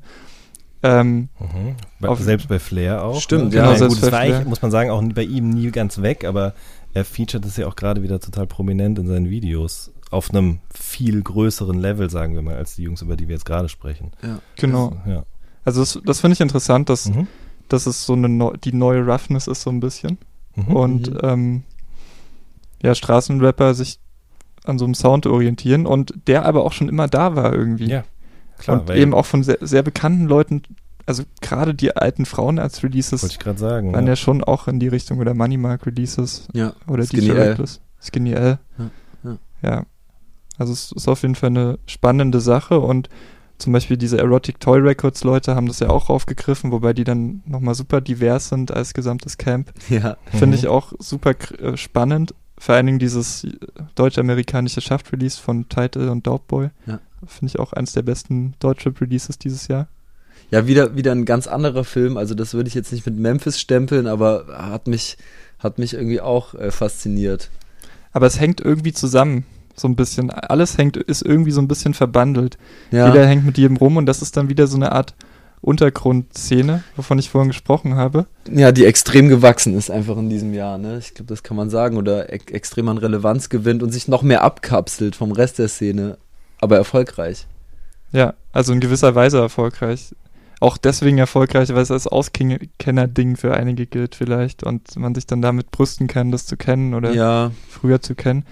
Klar, aber das hat doch im Untergrund immer mit reingespielt. Ja, das ist ja einfach auch ein Rap-Ding, ne? Also Sachen kennen, checken, über Codes und eben, oder sei es irgendwie ein Tape, auf das sich mehrere einigen können. Also ich finde das schon super interessant, dass wir eben einerseits dieses Streaming-Level irgendwie haben und dann aber auch über so ein Liebhaber-Ding sprechen, was einfach weiterläuft unten drunter so die ganze Zeit. Auch wenn man immer denkt, da geht gar nichts, aber es geht doch einiges tatsächlich. Und es beeinflusst ja von unten dann auch wieder den Zeitgeist. Absolut, auf jeden Fall. Und äh, also ich hoffe irgendwie so ein bisschen für 2019, dass das eben mit dem aktuellen vermeintlichen Zeitgeist so ein bisschen gebrochen wird durch diese Strömungen, die von unten kommen. Eine Revolution, quasi. ja, und also weil wir, weil wir gerade über erfolgreich, nicht erfolgreich sprechen, es gibt ja durchaus auch Beispiele, die, also oder Crews, die aus dem Untergrund wachsen und die ich immer noch in den Untergrund verorten würde, die trotzdem Erfolge feiern. BHZ, bestes Beispiel. Mhm. Junge Rap-Crew aus Berlin, die haben letztens den Festival gemacht, einfach mhm. ausverkauft. Riesen ja. Turn-up mhm. Äh, oder auch auf dem Splash und sowas eben gespielt und mhm. bleiben trotzdem ihrer, ihrer Linie da relativ treu und äh, geben auch einen Fick auf Playlisten und so. Ja. Da habe ich auch noch ein gutes Beispiel, ganz andere Richtung. Aber bevor ich das nenne, möchte ich ganz kurz noch eine Lanze brechen für die Modus Mio Playlist. Wir hacken da die ganze Zeit drauf rum, aber es sind wirklich auch gute Songs da drin und äh, die ich sehr, sehr gerne höre. Neymar zum Beispiel von äh, Kapi und UFO war zum Beispiel Der Song, den ich dieses Jahr richtig krass gefeiert habe. Aber auch andere Sachen, Remo und Nura nackt oder so. Ich, manche Leute werden jetzt wahrscheinlich die Hände beim Kopf zusammenschlagen, aber es gibt auf jeden Fall Sachen in dieser Liste, die ich auch wirklich sehr, sehr gerne höre. Eno Mercedes zum Beispiel auch, ist auch sehr gut gewesen. Ich glaube, also ich glaube, es geht auch weniger darum, auf Künstler Künstlern rumzuhacken genau, oder auf Tracks, ja. die da stattfinden, sondern vielmehr auf dem auf, auf, auf der, naja, auf der musikalischen sagen, Mindstate oder wie auch immer. De, genau, so. A, der musikalische ja, Mindstate, der sich dann immer überträgt auf andere Künstler genau. und der, der Kreativität so ein Stück weit halt ausschaltet. Richtig. Ja. Und ähm, kritikwürdig ist, denke ich, das Konzept, dass sich alles an dieser Liste genau, orientiert absolut, und, auf jeden Fall. wie das konzeptionell so abläuft. Richtig, Auch weil das Album stirbt. Vielleicht genau. stört das ja die Kids gar nicht. Aber ich, ich finde, man kann das nervt's. auf jeden Fall dem Konsumenten zuschreiben. Also die Leute, die die Liste machen, machen die auch nur, um was zu bedienen. Die würde ich jetzt auch nicht in die Mangel nehmen dafür, weil ich mein Spotify bietet ja, oder Apple Music oder dieser bieten Richtig. ja alle auch andere hm andere Playlisten an, die dann halt einfach weniger Zuspruch haben. Aber ich meine, es muss ja auch nicht jeder individuelle krass nerdige, sperrige Musik hören. Deswegen ist es natürlich voll in genau. Ordnung, dass es das gibt. Ja, richtig. Ja, klar. Deswegen hast Ganz du genau. natürlich komplett recht. Richtig. Ähm, aber eigentlich wollte ich was anderes sagen. Und zwar, ich war auf dem Rockstar-Konzert äh, vor drei Wochen oder so, glaube ich, in Frankfurt, der auch dieses Jahr ein Album rausgebracht hat, Cobblepot, das sicherlich auch nicht jedem musikalisch irgendwie gefallen hat. Aber es gibt eben Leute, denen das gefällt. So, diese Tour war größtenteils auch komplett ausverkauft. Für mich war total schön zu sehen auch, dass der wirklich schon seit Jahren, obwohl er auch lange gar keine Musik gemacht hat, sondern eher sich so im Podcast-Bereich irgendwie äh, seine Hörner abgestoßen hat und da echt auch vorgeprescht ist, auch so was das Live-Geschäft und sowas angeht. Ähm, trotzdem immer noch diese Fans hat und diese Fans auch dahin kommen und es irgendwie für die auch mh, mm, mehr als nur ein Konzert ist. Also ich, ich meine, ich gehe selten auf Konzerte, vielleicht ist es öfter so, als ich denke, aber dort eben zu sehen, wie diese Leute da hinkommen und irgendwie alle vereint sind in dieser Liebe für diesen Typen und diese Musik, der irgendwie auch ein Stück weit eine Art so plattes klingt, Sprachrohr für sie ist, was auch immer, war total schön zu sehen, weil man irgendwie gecheckt hat, die Leute gehen nicht nur dahin, weil die diese Musik hören wollen, sondern auch, weil die gerne mit den anderen Leuten in diesem einen Raum sind. Ja. Und das ähm, muss ich sagen, hat, das hat mich irgendwie erwischt. So, das habe ich nicht erwartet und das dann da zu sehen, war echt schön. Ja. ja. Ich habe es ehrlich gesagt nicht gehört. Das ist gar kein Problem. Ich meinte ja auch gerade, es wird sicherlich nicht jedem musikalisch gefallen. Es ist auch ganz anders als die Sachen, die man von ihm bis dato gekannt hat. Ähm, viel 80s, viel Stranger Things zum Beispiel eben auch. Ähm, aber Ja, muss, wie gesagt, es muss ja nicht jedem gefallen, aber es gibt Ja. genug, denen es gefällt und genug Leute, die die Karten kaufen, die das Album auch kaufen, das glaube ich auf Platz 11 irgendwie auch eingestiegen ist und der war auch in keiner Playlist damit, ne? Also, Genau. Und, und so diesen Moment, den du beschreibst dann in dieser Live-Situation, den, den habe ich dieses Jahr auch ein paar Mal erlebt, dass ich so Mhm. das Gefühl hatte, Alben sind voll untergegangen und dann war ich beim Konzert und auf einmal war, war dann doch eine, eine Zielgruppe an Mhm. Menschen da, die das total berührt hat. So Chefcat ist da zu nennen, Stimmt, denke ich, oder Dizzy. genau. Also ja, richtig. Da wollte ich nämlich darauf zu sprechen kommen, weil ich gesehen habe, bei dir an der Wand hängt nämlich das Dizzy-Album äh, als Vinyl auch. ja, sicher, Shoutout Dizzy. Auf jeden Fall. Äh, das Album Playlist 01 heißt es. Das ist auch eine der Platten, von denen ich sage, die haben mich dieses Jahr wirklich sehr überrascht. Ähm, ich meine, ich kenne die alten Sachen von ihm auch, aber da ist ganz klar für mich eine heftige Steigerung, Emanzipation, wie auch immer, irgendwie Ja. zu erkennen gewesen, muss ich sagen, ja. Und das Absurde bei dem Album ist ja, dass es sogar eine Single mit Clouseau gab und nicht mal die durch die Decke gegangen ist. Ganz genau. Obwohl es super richtig. ist, ja. Also Ja. Shoutouts an Dizzy und auch an irgendwie an Corn Dog Records, die, Genau. die sich da bei Caroline irgendwie reingesneakt haben. Ja, genau. Haben. Shoutout Pfiffi auch auf jeden Fall, der schon mal hier zu Gast war im Podcast, auch sehr guter Mann. Ja, die kantige Leute einfach pushen, konsequent, ne? Das Mhm. Ja. ist schon geil. Auf jeden Fall, das muss man wirklich sagen. Ja, ich habe mit dem äh, mit dem Max, heißt der, glaube ich, der das Mhm. macht, auch ein Interview gemacht und eben über dieses Label geschrieben und auch darüber, dass er es geschafft hat, so ein so ein trojanisches Pferd zu installieren bei Universal letztlich. Mhm. Und er meinte, ja, wir wollen eben Nischenmusik machen, aber wir wollen, dass die Leute diese Nischenmusik auch hören, also die Nischenmusik quasi ähm, ästhetisch so belassen, aber Ja. aus der Nische rausholen. Das finde ich ein gutes Konzept. Ob es Auf klappen wird, wer weiß. Aber ähm, zumindest ein guter Ansatz. Mhm. Und wenn dann ein paar Leute zumindest mal zwei Jahre mit ihrer Musik Kohle verdienen können und auf Tour gehen können, ist doch super so. Eben, sehe ich ganz genauso. Was haben wir noch auf der Liste stehen? Ich habe noch zwei Alben, die Ja. ich, auf die ich dich auch ansprechen Unbedingt. wollte, weil du die so gelobt hast. Also Ja. ähm, einmal Olsen, Mhm. Und ähm, von wa- da haben wir nicht drüber geredet, aber ich weiß, dass du das irgendwie auch mochtest, Richtig. Liebe, das zweite Album. Ja. Und mich haben sowohl das Erdeka als auch dieses zweite, das zweite Erdeka als auch das Olsen-Album eben auch ziemlich überrascht, Mhm. weil ich die auch schon so ein bisschen abgestempelt habe, als die werden wahrscheinlich nicht mehr so spannende Sachen machen, Mhm. aber haben dann jeweils echt gute Alben gemacht. Erdeka hat auch so ein bisschen diesen Memphis-Sound aufgegriffen, Olsen hat einfach Stimmt. super sleeke Songs gemacht, die eigentlich Hits sind. Ich verstehe auch nicht, warum das nicht durch die Decke gegangen ist. Keine Ahnung. Ja. Das ist komisch, der ist doch auch bei Universal gesigned, oder?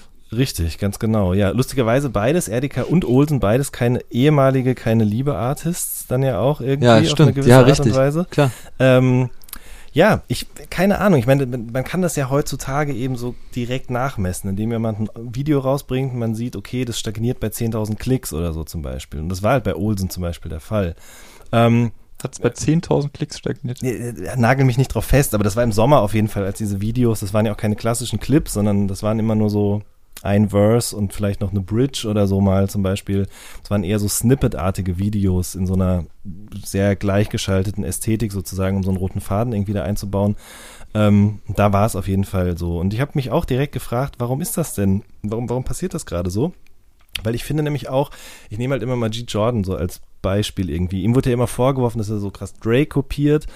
Ähm, an manchen Stellen auf dem, mm, wie heißt es nochmal, Ballonherz-Album äh, sehe ich das vielleicht auch, aber grundsätzlich habe ich das schon immer als auf eine gewisse Art und Weise sehr eigen wahrgenommen. Und auf diesem Album hier jetzt viel weniger Drake und viel mehr eher so Majid Jordan oder Frank Ocean. Also, also so blöd gesagt, habe ich an anderer Stelle auch schon mal irgendwie verwendet, den Begriff des Urban Pop, aber es ist halt irgendwie, ähm, ja, ich weiß nicht, wie ich das ausdrücken soll, aber es ist halt geile Musik einfach. Und äh, es hat aber irgendwie zu wenig Leute interessiert. Ja. Also es ist ja letztlich, also ich meine, für dafür, dass es ein Olsen-Album ist. Und was, also was ich davon erwartet habe, ist es inhaltlich auch stark, finde ich. Total, das wollte ich nämlich jetzt gerade noch sagen. Das Problem ist, glaube ich, ganz oft gewesen, dass die Leute ihn immer halt sehr oberflächlich betrachtet haben, anhand der Frisur, anhand der Klamotten, Ja. äh, irgendwie geurteilt haben und das auch bei diesem Album jetzt das Problem war. Ich finde auch, die Songtexte sind, wenn du ihnen nicht lange Gehör schenkst, sind die sehr oberflächlich. Ja, da gibt es einen Song, der heißt Persil und der handelt eben von Kokain ziehen in Berlin so, aber wenn man sich auf dieses Album einlässt, dann erzählt einem das viel, viel mehr und wenn Leute Lust und Zeit haben, können sie sich meiner Meinung nach gerne auch mal damit beschäftigen, was er noch so zu dem Album dazu geliefert hat. Also es gibt so eine Art Mini-Podcast, äh, es gibt viele Instagram-Beiträge von ihm, ähm, in denen er eben die Entstehungsgeschichte hinter einzelnen Songs irgendwie genauer erklärt. Man merkt auch, dass das keine Phrasen oder Hülsen, Worthülsen sind, die er da benutzt, sondern der brennt da richtig für und hat sich richtig viel Gedanken dazu gemacht. Und ich finde, das ist viel zu wenig wertgeschätzt worden dieses Jahr. Ja, ich muss auch echt sagen, also ich finde, dass sowohl Olsen als auch Erdika irgendwie zu Unrecht auf dieser Deutschrap-Cringe-Liste immer so, mhm. so stehen mhm. irgendwie. Ich weiß nicht, bei Erdika hat das wahrscheinlich viel mit diesem keine Liebes-Signing zu tun damals. Bei Olsen würde ich es auf diesen Bruch mit seinem alten Namen und diesem Stilwechsel genau, so 2012 stimmt. oder wann, wann war das? 2011, 12? Ja, ich glaube sogar schon 10, ehrlich gesagt. Also sein Weggang ja. von Freunde von Niemand hin zum ja. vermeintlichen Berlin-Hipster-Rapper und so. Äh, damit hat es, denke ich, viel zu tun, aber man sollte denen eine Chance geben. Ich fand die beiden Alben auch viel besser, als ich es erwartet. Auf jeden Fall, stimmt. Wir haben jetzt Edeka so ein bisschen ausgeklammert, aber bei ihm ist ja immer irgendwie so, ein, so eine Wellenbewegung. Er hat dann immer ein so ein Album gemacht, das eher so ein bisschen experimentell und so ein bisschen in sich gekehrt war und dann kam dann ja auch nach dem boah, ich komme immer durcheinander. Nach dem zweiten Album kam dann auch wieder ein Mixtape, wo er eher so Battle Rap gemacht hat. Dann kam jetzt Rap Anfang des Jahres, genau, dann kam jetzt Anfang des Jahres wieder so ein Album ähm, und dann kam kam jetzt eben wieder so ein Mixtape-artiges Album eigentlich eher mit ziemlich geilen, rumpeligen, auch schon teilweise echt Memphis-artigen Beats. Ich fand den Titelsong mega, Liebe, wo die äh, er und sein Kumpel im äh, Imker-Outfit da irgendwie rumgeswaggt haben. Und äh, produziert wurde das ja größtenteils von einem Typen, dessen Namen ich leider jetzt gerade nicht mehr weiß. Weißt du das noch zufälligerweise? Das ist so ein Elektro-Techno-Produzent aus ähm, Augsburg, Augsburg, genau, mhm. richtig, der nee, auch auf internationaler Ebene mit Solana Del Rey Edits richtig heftige Ach, Erfolge gefeiert hat. Okay. Ähm, aber immer schon Rap-Fan war und die beiden kennen sich eben aus dem Nachtleben. Ich meine, Erik hat ja auch viel Partys und so in seiner Heimatstadt gemacht und haben dann irgendwann gesagt, okay, wir machen jetzt zusammen dieses Release. Und ich finde auch, das äh, ist zu Unrecht untergegangen. Oder steht auf der falschen Liste. Genau, und auf unserer Liste stehen ja weitere Alben, die zu Unrecht untergegangen sind. also Ecke Prenz äh, hat hier jemand reingeschrieben, ja. das war zwar nicht ich, aber ich äh, habe das auch sehr aufmerksam verfolgt. Ähm, mhm. Producer-Album, ne? Von mhm. V-Räter, heißt er V-Räter oder Verräter? Ich glaube, das ist schon der V-Räter, ne? Ja, ja. Und Break You. Genau. Nachts im Tellmann Park. Richtig. Einziges Producer-Album, was hier draufsteht. Äh, so, das ist auf jeden Fall super. Und das ist ästhetisch auch so gut durchdacht. Ich war mhm. mit denen nämlich für ein Interview im Tellmann Park. Wow. Oder beziehungsweise in deren Prenzlauer Berger Hut, äh, woraus ja auch der Name Ecke Prenz ähm, gewachsen ist. Und das ist auf jeden Fall alles sehr real. Mhm. Das realste Rap-Album, äh, Non-Rap-Album. Sorry. ähm, in der Rap-Albenliste. Nee, es ist, ist einfach sehr, sehr gut produziert und greift auch irgendwie so irgendwie schon den Zeitgeist aus so Sample House zum Beispiel, der letztes mhm. Jahr sehr groß war durch Voll. Max Gräf und so weiter. Oder den jetzt auch, also ich meine, es produzieren ja mittlerweile auch der Retro-Gott und Hulk Hoden und Twit One und so Haus. Mhm. Ähm, aber auch so Mount Kimby-Einflüsse. Genau. Also super gutes Album. Ja, finde ich auch. Man merkt einfach so, die beiden sind irgendwie super krass detailverliebt. Nicht nur was die Musik, sondern auch das Drumherum angeht. Die sind auch ein eingespieltes Team, ähnlich wie OG Kimo und äh, Funkvater Frank zum Beispiel. Ich meine, die beiden machen ja eben auch eine eigene Radioshow, Podcast, wie auch immer man das nun nennen mag. Und ich finde, man hört dem Album das halt total an, dass die irgendwie so eine Hand in die andere greift, dass die irgendwie ähm, viel Musik auch hören selber. Also das früher gab es ja immer dieses, ich höre nur Musik aus meiner Crew und so, aber man hört dem Album den musikalischen Horizont, der eben sehr weit über den Tellman Park hinausgeht, irgendwie an und äh, ich mochte das sehr gerne. Schöne Grüße an die Jungs. Ja, ja auf jeden Fall. Hiob ja auch im Prenzlauer Berg zu verorten. Stimmt, ganz genau. Hat ein unheimlich starkes Album gemacht. Also mhm. hat mich mega überrascht. Ich bin, glaube ich, auch erst ein, zwei Wochen nach dem Release erst so mhm. richtig drauf aufmerksam geworden. Also die erste Single kursierte ja schon so ein bisschen. Ja. Die fand ich auch stark. Und insgesamt finde ich, ist es sein bestes Album und eine, eine sehr, sehr logische Fortsetzung seiner Legacy irgendwie. Das mhm. fand ich total geil bei Hiob. Übrigens ähnlicher äh, Effekt wie bei Danger Dan, darüber können wir vielleicht nachher noch sprechen. Klar.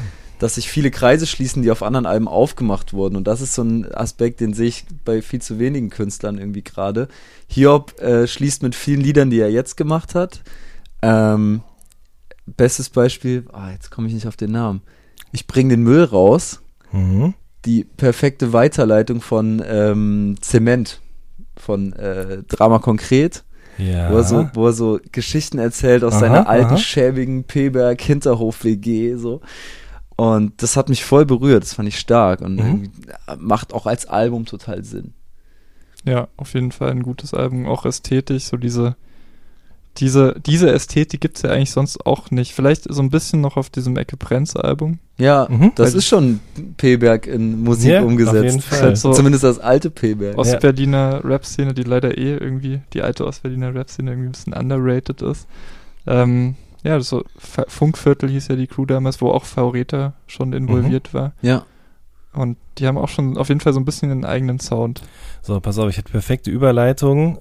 Faureta Marcello, damals ja. ja. auch irgendwie unterwegs gewesen zusammen. Und der wiederum ist ja jemand, von dem Danger Dan ein extrem großer Fan ist. Genau. So. Genau. Und jetzt wow. können wir nämlich über Reflexion wow. aus dem beschönigten Leben sprechen. Großartige Überleitung. Genau. Danger hat äh, sehr sweet eigentlich in seiner kompletten Promophase, immer wenn er so auf Rap mhm. angesprochen wurde, Marcello als Referenz mhm. genannt. Genau. Ja, also ich höre immer noch Marcello. Ja. Das Album von 2001, aber also, hat mich nichts hat mich mehr geprägt und so. Ich fand das auch gut, weil ich finde das Album auch krass underrated so. Das ist irgendwie total irgendwie unter ferner Liefen verhandelt worden, aber äh, ich mag das bis heute sehr, sehr gerne. Ja. Und was habt ihr vom Danger Dan Album gehalten? Das würde mich auch mal interessieren.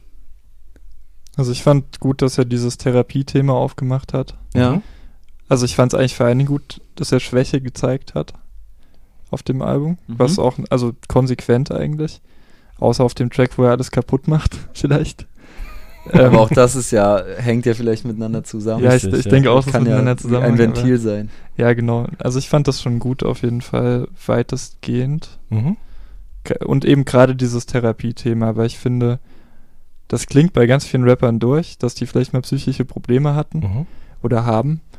Aber niemand äußert sich so richtig dazu und ich fände das eigentlich auch real, so, wenn ja. Leute einfach sagen, jo, ich gehe zum Psychologen oder so, weil ich meine, vielleicht würde das auch ein paar Leute dazu animieren, da mal vorbeizuschauen, anstatt ähm, andere Dinge mach zu machen, um, um eine Depression oder eine andere psychische Erkrankung zu kompensieren. Ja. Richtig. Das ist eigentlich auch schon eine perfekte Überleitung, aber vielleicht kann ich da kurz noch reingrätschen mit dem Curse-Album, was ich auf die Liste geschrieben habe, weil ich finde, das geht genau in die richtige Richtung irgendwie. Also viele Leute waren ja kein große Fan, keine großen Fans von diesem Uns-Album. Das war ihnen irgendwie zu sehr am Zeitgeist, äh, zu sehr Wert auf Songwriting gelegt, sodass man das quasi rausgehört hat. Ich, ich persönlich habe es immer anders empfunden. Ich mochte das Album sehr. Aber die Farbe von Wasser ist auf jeden Fall in meinen Augen eines der besten Curse-Alben gewesen, äh, das ja auch Anfang dieses Jahres rausgekommen ist. Du hast dich ja auch mit ihm zum Interview getroffen, Alex. Genau, ne? genau. Und ähm,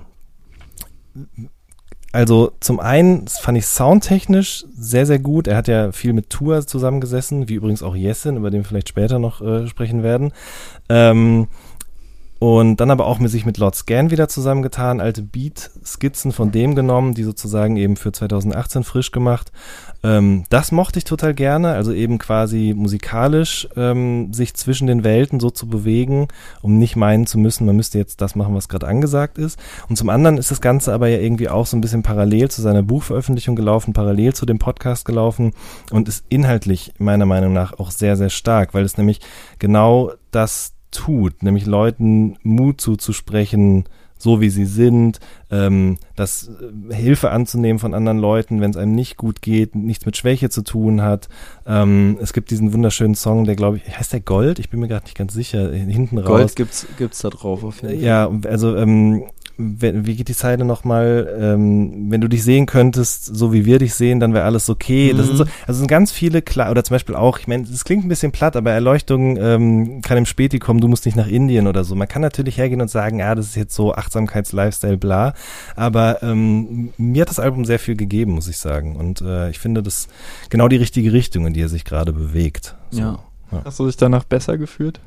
Nach der Platte? Ja. Auf jeden Fall. Also ich meine es wirklich ernst. Das ist, äh, da sind viele Leitsätze, klingt irgendwie auch schon wieder so nach Vorhaben und Optimierung und so weiter und so fort. Aber das Album hat mir sehr gut getan oder tut's immer noch, ja. Schön.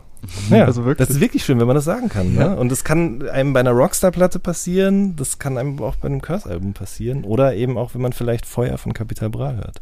Ja, und also man ja, kann ja auch, man kann ja, man kann ja sein, ja. eher ein trauriges Stück Musik. Nicht, weil es schlecht ist, sondern weil es da eher so ein bisschen um, Naja, egal, sorry, ich wollte dich nicht unterbrechen. ja, alles gut. Also man kann ja irgendwie seinen Hut ziehen vor, vor so, so einer Ladung kritischer Selbstreflexion, selbst wenn das am Ende nicht bedeutet, dass man äh, positiv beeinflusst wird von einem Album. Ich würde jetzt sagen, Danger Dance mhm. Perspektiven mhm. sind relativ nihilistisch, gerade jetzt mal im Vergleich zu, mhm. zu einem Curse und trotzdem äh, zeigt mir meine Top 100 Spotify Playlist dieses Jahres, dass ich da sehr, sehr viel drin rumgestreamt habe. Mhm. Ähm, ja, gar nicht unbedingt Mutmacher-Musik, aber ich glaube, der Schritt hin dazu, als Rapper einfach Schwächen zu zeigen oder, oder Themen anzusprechen, die nicht gern gehört sind oder mit denen man sich in, in anderen Kreisen vielleicht lächerlich macht, wie zum mhm. Beispiel die Rolle des Vaterseins irgendwie mhm. in, einer, in einer männerdominierten Welt, das hat Danger Daniel mit äh, Sand in die Augen, das war auch Stimmt. eine Auskopplung, ja. thematisiert. Das ist einfach ein, ein, starker Schritt und davon müsste es viel mehr geben. Mhm. Und liebe Grüße an Curse natürlich. Richtig. An der Stelle, weil Ausruf. auch das Album fand ich super. Ja. Ausruf an Curse. Ausruf an Curse. Ähm, machen die dann eigentlich Emo-Rap? Die beiden. Ja, das, das finde ich eh so witzig, ne? Ich meine, bei Casper war das vor acht Jahren, ungefähr sieben, acht Jahren war das so das Schimpfwort schlechthin und er musste sich immer damit rumprügeln, dass er Emo-Rapper genannt wurde, nur weil er eine Frisur hatte, die der ähnlich war, die ein paar Jahre zuvor auf MySpace irgendwie so immer mit dem Emo-Lifestyle verknüpft wurde und weil er mal einen Song übers Ritzen gemacht hat. Und heute, es ist so das Emo-Rap Second Wave, habe ich das Gefühl, und viel mehr ernst genommen, ne? Aber ich weiß nicht, ob Curse Emo-Rap macht und ob Danger den Emo-Rap macht. Aber Fakt also, ist, Emo-Rap ist ein Thing. So. Ja, ja. würde ich auch sagen. Ich würde jetzt beides auch nicht unbedingt in diese Sparte reinstecken, kann aber nicht erklären, warum nicht. Mhm. mhm. ähm, Emotionaler Rap. Emotionaler Rap ist es. Ist ja. ja. Der ja. Unterschied ist ja nur, dass es nicht von, wie bei irgendwelchen US-Artists, die als Emo-Rapper bezeichnet werden, tatsächlich von der Ästhetik von Emo-Rock beeinflusst wird. Mhm. Ja, Genau, das werden die beiden definitiv nicht. Das ja. Wäre aber lustig, würde ich gerne Wäre hören. Wäre lustig. Danger Dan featuring Curse auf so einem Lil Peep Type Beat. Rest in Peace an dieser Stelle. Gibt's hier, wie heißt nochmal der Dude, der hier diese Mashups macht? Ähm, diese Deutschrap-Mashups. Deutschrap-Mashups. Heißt das so? Nein. Nee, aber der, der hat doch Falk in der Juice mal drüber geschrieben, über den Typen. Gott. Dr. Bootleg. Genau, ah, so. Also wenn der ja, aber der macht ja eher so, der, der nimmt ja eher so Straßenrap und packt das auf so gute Laune Beats, Richtig, ne? aber vielleicht ist das ja mal ein Ansatz, den er weiterverfolgen Der hat könnte. einen unheimlich nice Remix gemacht von Jizzes CL500 auf den Beat von The Game, ähm, Dreams. Oh, den müsst ihr euch mal okay. reinziehen. Das klingt Krass. Gut. Das ist eine gute Kombination auf jeden Fall. Ist Jizzes eigentlich auch emotionaler Rap, habe ich gerade gedacht? Ja, ja, aber in Facetten die, schon. Die ne? Emotion ist ja eigentlich hauptsächlich Wut da, oder? Ja. Oder Aggression. Na, ich fand, also jetzt Emotions. Wolke 7 kam ja auch dieses Jahr raus. Mhm. Und Stimmt. da ist ein Track drauf, der heißt Neuer Tag, neues Drama. Und das ist natürlich, also klar hört sich das jetzt blöd an, das irgendwie als Emo-Rap zu bezeichnen, aber mhm. das ist, damit öffnet er sich ja auch sehr stark und das ist ja, ist ja auch irgendwie eine kritische Form der Selbstreflexion. Das mhm. ist gar nicht so wutgelenkt, was er da erzählt. Mhm. Okay. Mhm. Was reflektiert er da? Da geht es im Prinzip darum, ey, das ist ja das Thema, was Kapital auch so, so oft äh, irgendwie aufgegriffen hat in den letzten Wochen oder Monaten. Mhm. Geht es halt um dieses, ey, ich habe alles erreicht, ich, ich führe den Lifestyle, den ich immer leben wollte ich, ähm, ich schwimme im Geld, ich, ich schwimme in der, in der wahren Welt und trotzdem geht's mir scheiße so. Und, Quasi und der Anti-Shindy, ganz dumm gesagt. Ne? Der Anti-Shindy. Und das finde ich schon das auch interessant, weil Shindy ja jemand ist, der bis dato das immer sehr hochgehalten hat und gesagt hat, so, ich sehe das auch als Antrieb irgendwie für die Kids zu sagen, ich habe einen 800 Euro oder 700, ich weiß nicht mehr, wie viel es jetzt genau war, Sweater an. Ähm, und jetzt kommen andere Leute an diesen Punkt und merken auf einmal, fuck, so, das, das ist es nicht. Ne? Ja. Und dann kommt wieder ein Curse ins Spiel und sagt, ey, komm noch mal mit zum Meditieren. Ja. So. Ja, vielleicht ähm, kann man sich da so seine eigene Therapie zusammensetzen aus diversen Webseiten. Macht's nicht, Leute. Geht zum Arzt.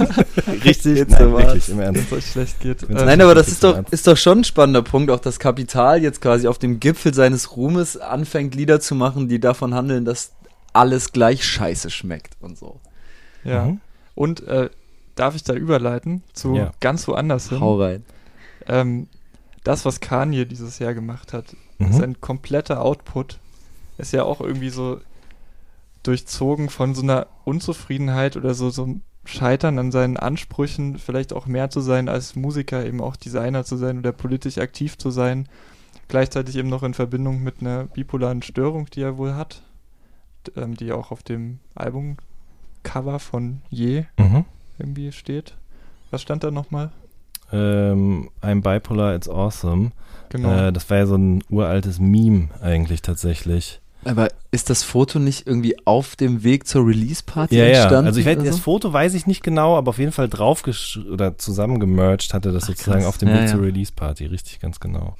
Ja, aber worauf ich eigentlich nur hinaus wollte, selbst so ein riesiger Star, der irgendwie schon so viel beeinflusst hat, unabhängig von dem, was er jetzt für Scheiße rausgehauen hat dieses Jahr, der eigentlich super wichtig ist, ähm, selbst den scheint das irgendwie noch umzutreiben, wenn er irgendwie an eine Grenze kommt und merkt, vielleicht auch, dass dass er, weil er aus einer marginalisierten Gruppe stammt oder so in den USA, dass er immer noch ungehalten wird von bestimmten Personen. Mhm. Und dass er vielleicht damit auch zu kämpfen hat und sich dann blöderweise an Trump anbietet, aber ja. letztlich von dem auch nur ja, ausgenutzt wird.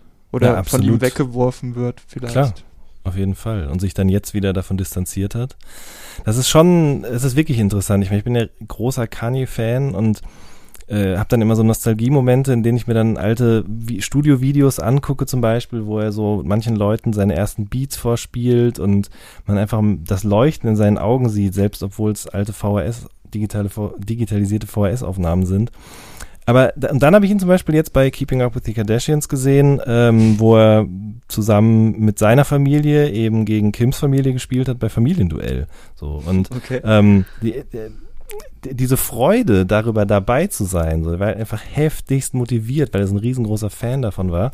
Ähm, das hat mich wieder daran zurückerinnert, an diese Videos, in denen er sozusagen seine ersten Beats irgendwelchen Leuten vorgespielt hat. Ich habe neulich auch nochmal das erste Album gehört mit Through the Wire und das ist so krass. Ich meine, was, was, muss, was musst du für eine Energie aufbringen, um zu sagen, ich habe jetzt diesen Draht in der Fresse und jetzt nehme ich dieses Sample und erzähle darüber, was mir passiert ist. Ich kann nicht mehr richtig reden, nicht mehr richtig mich äh, artikulieren und macht trotzdem einen Song daraus und baut dann eine Karriere drauf auf. So. Und wenn man ihn dann jetzt manchmal sieht, habe ich das Gefühl, das ist alles aus ihm raus irgendwie.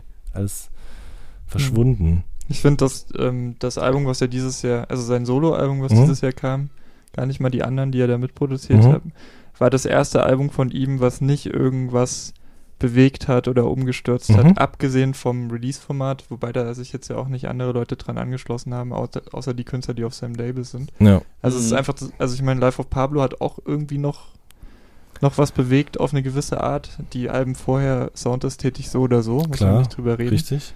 Dieses Jahr das Album aber irgendwie nicht je. Und vielleicht kommt dieses Jahr auch noch ein Album, wer weiß. Und also ich glaube, das ist irgendwie nichts bewegt hat, liegt sicherlich eben auch daran, wie er sich verhalten hat im, im, im mhm. Voraus. Also das hat vielleicht gar nicht so viel mit dem, mit, mit, den, mit der musikalischen Tragweite zu tun, sondern vielmehr auch mit seinen politischen Äußerungen, seinen diffusen Tweets, also er war ja, er stand ja als eine negative Persönlichkeit im öffentlichen ja. Raum äh, dieses Jahr und darunter hat sicher auch das Album gelitten, obwohl das Album ja gar nicht großartig politische Fässer aufmacht. Ne? Nö, ich finde, also man, ich glaube, man muss das schon differenzieren. Also mh, mm, ja, mega viel Unsinn erzählt, das ändert was in der Rezeption, aber selbst wenn man das komplett ausblenden könnte, finde ich es musikalisch einfach voll egal. Ich meine, es waren so zwei, drei okay Ideen drauf, wie er Samples geflippt hat zum Beispiel, aber der Track mit ähm, Shake 070. Genau, ja, der war wirklich super, aber es bleibt mir viel zu wenig hängen. Also wenn ich jetzt ja. My Beautiful Dark Twisted Fantasy durchhöre, da habe ich immer noch mehr von, auch wenn das schon ein paar Jährchen auf dem Buckel hat. So. Mhm. Aber was, also ich meine, was sind denn Alben, die statt dem Kanye-Album dieses Jahr irgendwie was bewegt haben musikalisch, die aus den USA kamen, eurer Meinung nach?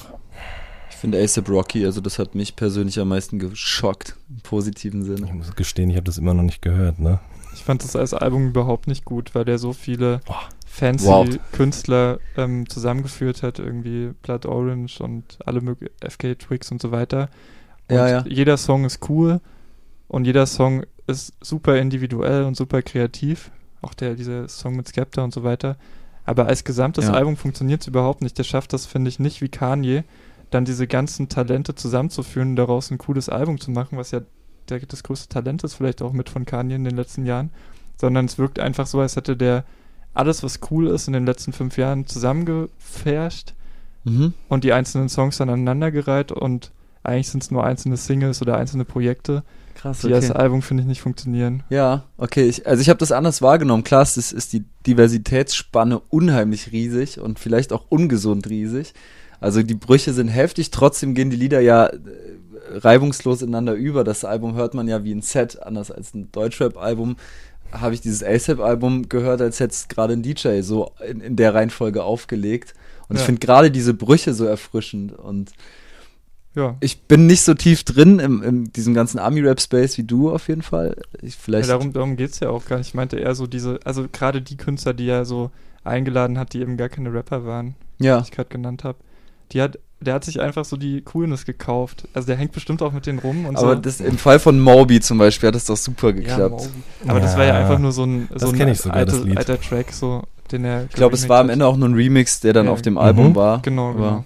Das war, also da hat Moby wahrscheinlich gar nicht so viel mitgearbeitet. Ungehört, also ich habe die Platte ja wirklich nicht gehört, klingt es für mich jetzt gerade so ein bisschen nach, okay, der weiß halt, wofür er gefeiert wird und hat es jetzt eben sozusagen bis zum Exitus weitergetrieben. Ne? Also sozusagen dieses eklektizistische, wofür er immer so gefeiert worden ist. Und dass er eben sozusagen New York mit dem Süden vereint hat und so weiter. Aber Ja. und dann eben gesagt, ah, okay, das funktioniert, also mache ich das jetzt nochmal weiter.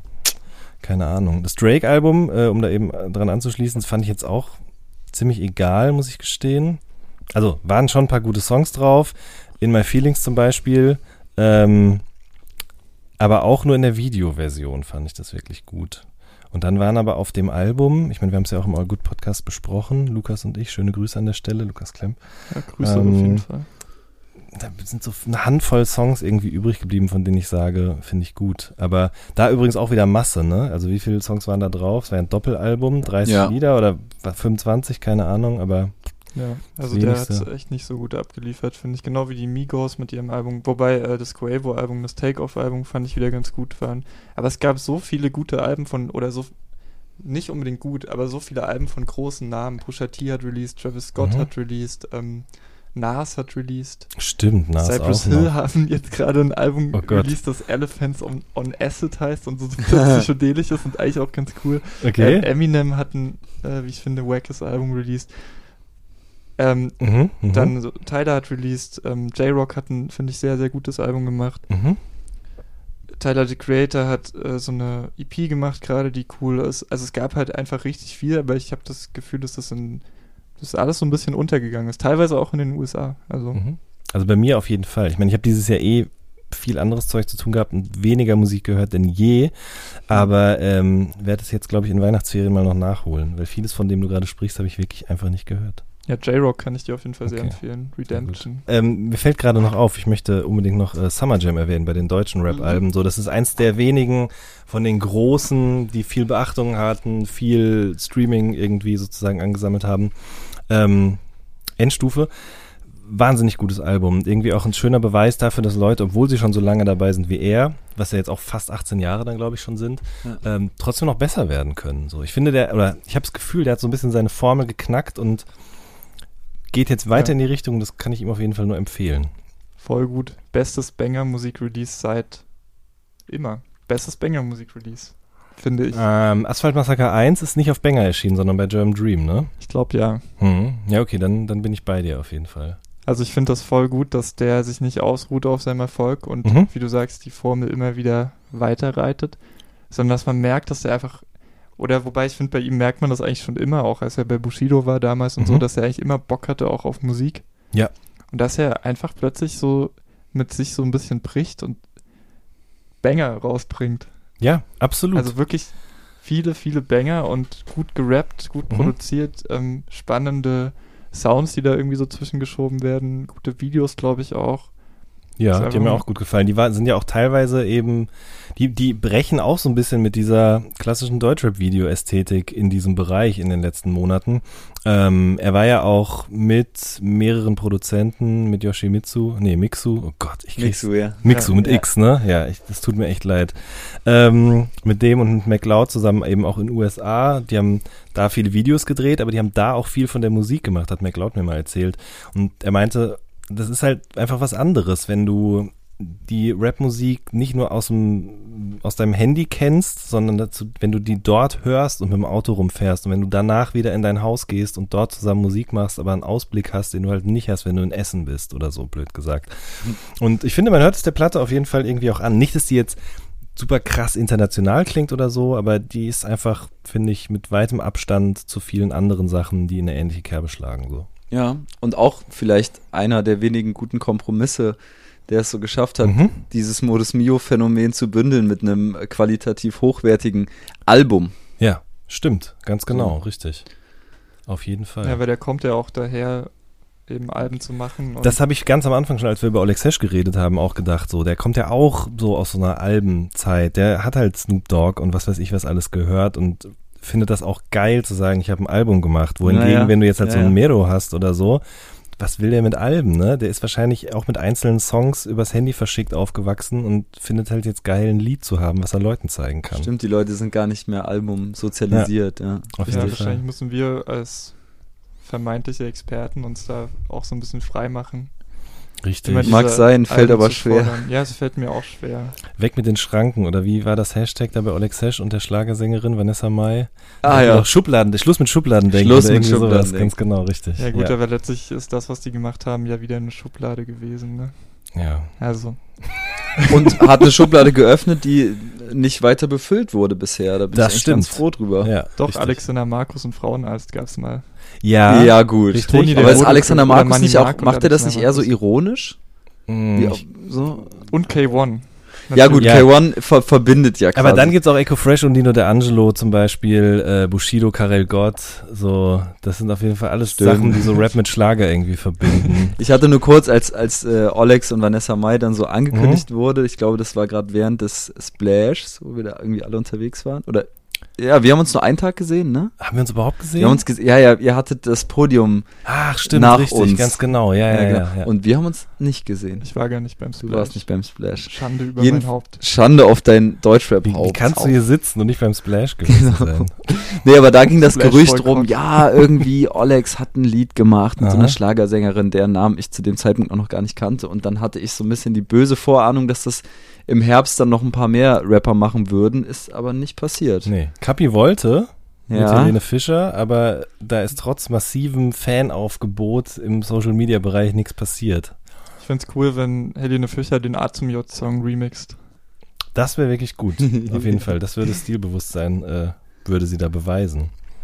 Aber immerhin hat sie Wir sind mehr unterstützt, ne? Das muss man Stimmt. auch mal sagen. Stimmt. Sie hat sich das habe ich ja auch in diesem Allgood-Artikel damals geschrieben, über den wir gesprochen haben, zu Wir sind mehr.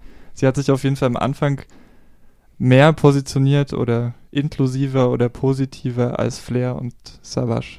Savage ist dann zurückgerudert, Flair, naja, weiß ich auch nicht so richtig. Macht halt Flair-Dinge. Ja. Aber das muss man ihr zugute halten. Absolut. Auch wenn es irgendwie gerade für sie Sinn ergeben hat, natürlich. Richtig. Aber wenn wir jetzt schon hier bei so ähm, Crossover-Kollaboration sind, dann müssen wir an der Stelle auch noch, ich glaube, es war deine Idee, Johann, oder ich weiß nicht mehr, wer von euch das war, quasi darauf eingehen, ähm, wie viele Features von deutschen Rappern mit US-Rappern es eigentlich dieses Jahr gab. Das ist, äh, wir haben dann irgendwie, irgendwer hat es in den Raum geworfen, dann haben wir mal so aufgeschrieben, wer da alles dabei war. Das sind gar nicht so wenige, ne? Also ja. zum Beispiel Bushido und Aiken, ja. Das und das, obwohl Bushido ja Aiken mal gedisst hat auf einem älteren Song. Ne? Das Ob Aiken das überhaupt weiß? Das, äh, ja, bezweifle ich tatsächlich. Aber ja, das ist tatsächlich passiert. Aber ähm, mir fällt jetzt gerade auf, Azad hatte auch schon mal einen Song mit Aiken. Ja, auf jeden Fall ne? auf ähm, Ach scheiße, ich hab's vergessen. Ich glaube, auch vielleicht hat er sogar mehrere Songs. Er hatte mehrere, fällt mir jetzt auch gerade ein. Er hatte dieses Ich hol dich da raus. Nee, wobei, das war ja mit Adel Tawil. Ja. Nee, aber ich, also ich habe das Album sogar auf CD mhm. zu Hause stehen, wo der, wo der Aiken drauf ist. Ja, gut. Ähm, ich find's lustig, dass Bushido 2018 gerade Aiken featured. Finde ich auch und ich vermisse immer noch diese ganzen bekannten US-Rap-Features, die angekündigt waren. Es war doch, Stimmt, da stand ja einige USA im Raum. oder irgendwo in irgendeiner Radiosendung oder irgendjemand hat getweetet oder was auch immer. Da er hat nicht Snoop Dogg, Snoop Dogg Bones letztens um ein Feature gefragt? Ja, war da gab es so diverse News, aber ich habe das leider nicht so richtig verfolgt. Ich habe nur gehört, es gab dann bei hiphop.de auch ja. vielleicht Grüße äh, an Toxic und so. Ähm, gab es dann diverse News dazu und dann hat wohl Bones das abgesagt und dann gab es auch so Artikel, warum es gut ist, dass uns das abgesagt hat oder so. Ja. Sinn, sinngemäß. Aber ja, schon verrückt, dass ein Snoop Dogg einen Bones nach einem Feature fragt und nicht umgedreht. Also allein, allein das fand ich irgendwie. Das ist ja verrückt. Aber komplett an mir vorbeigegangen. Verrückt ist auch, dass Gringo und diese ganze SLS Music Crew, die auch super war dieses Jahr eigentlich. Ja. Dass sie ja ähm, 6 9 so halb entführt haben, um sie für Ja, das habe ich auch gehört. Ich habe mich während des, also als es rauskam, auch gefragt, wie es zustande kam. Also es war wohl nicht freigegeben vom Management und so und irgendwie hat der alles Halbwissen, ähm, schreibt's in die Kommis, wenn ihr Insider seid. Irgendwie hat er, ähm, hat er das wohl zugesagt bei äh, Gringo vorm Konzert, also vor seinem Konzert, vor Ja. Six Nights Konzert. Ja. Und dann wollte er abhauen und dann haben sich die Gringo-Leute wohl gedacht, dass der es aber zugesagt hat und es werden wieder mündliche Deals gemacht auf der Screed. Wie auch immer, vielleicht ist es auch nur eine Urban Legend. Auf jeden Fall gibt es dieses Feature jetzt und so ganz, ähm, ganz official war das wohl nicht. Aber es ist jetzt am Start. Und Ich wollte gerade sagen, es ist da, es gibt ein Video. Haben, haben aber dann Gringos Leute ihn auch direkt quasi weitergeführt zu den Geissens und so? Oder war das woanders? das weiß ich. äh, Das wie gesagt alles nur Halbwissen. Ja. Klingt Aber- einfach alles ziemlich schön. Aber das muss alles in wenigen Tagen Ja, passiert oder? sein. Ich glaube, das also ist 6 9 hat auf dem Frauenfeld gespielt, war dann wahrscheinlich ein, zwei Tage in Berlin. Äh, Dann Mhm. war dann scheinbar hier auch ein Konzert, wenn ich das richtig verstanden habe. Das weiß ich nicht, ob das in dem Zusammenhang stand. Ja. Wichtig ist einfach, dass es diese ganzen, unabhängig davon, was wirklich da im Hintergrund passiert ist, jedenfalls existiert dieser Song und es existiert auch irgendwas mit den Geissens. Richtig, es ein Foto mit denen und es gibt ja auch noch ganz viele andere Leute, die Fotos mit ihm gemacht haben. Auch so Leute, die man niemals mit ihm vermutet hätte. Der muss auf Ja. irgend so einem, so einem Dinner oder irgendwie so einer, weiß ich nicht, so einer Gala oder was auch immer Ja, ja. gewesen sein. Keine Ahnung, wie das zustande kam. Aber ich glaube, dass im Rahmen dessen auf jeden Fall irgendwie auch dieser Verse ähm, eingetütet worden sein muss oder aufgenommen worden sein muss für den Song von Farid Capo. Und Genau. Wie spricht man den Dude aus? Ich oute mich hier wieder. Absolute- Schah, okay. Meinst du? Ja, genau, Ja. richtig. Ja. Ja, weil das gab es ja dann auch noch eben als so eine internationale Kollabo. Der Song heißt ja auch International Gangsters. Natürlich. Stimmt, genau. Finde ich eigentlich auch einen ganz guten Song. Ja, Äh, war ich okay. finde, das ist ein ganz guter Song. Und äh, UFO hat ja auch noch auf 808, glaube ich, oder auf Stimmt. dem anderen Album ein Migos-Feature. Richtig. Stimmt, ja. Ja. Was er, glaube ich, auch in Berlin sogar aufgenommen hat. Oder in, also, Ich dachte, es wäre nur scheiße, es gibt so entstanden. viele Geschichten dazu. Ja. Ja, Also du kennst sie auch, oder? Ja, ich kenne irgendwie so Geschichten, die mir Leute erzählt haben, aber eben nicht UFO und auch nicht die Migos. Okay. Also, Enttäuschend. Ja, ähm, auch du, Cuevo, schreib das bitte in die Richtig. ja genau. Ganz genau. Ja, wobei bei UFO wundert es einen ja weniger als zum Beispiel bei einem Farid, der dann, Mhm. der dann irgendwie, äh, der dann internationale Features ranholt. Also Da für weiß ich nicht, ob Empfinden. das so wundert. Die haben ja auch schon mal diesen All the Way Up Remix gemacht.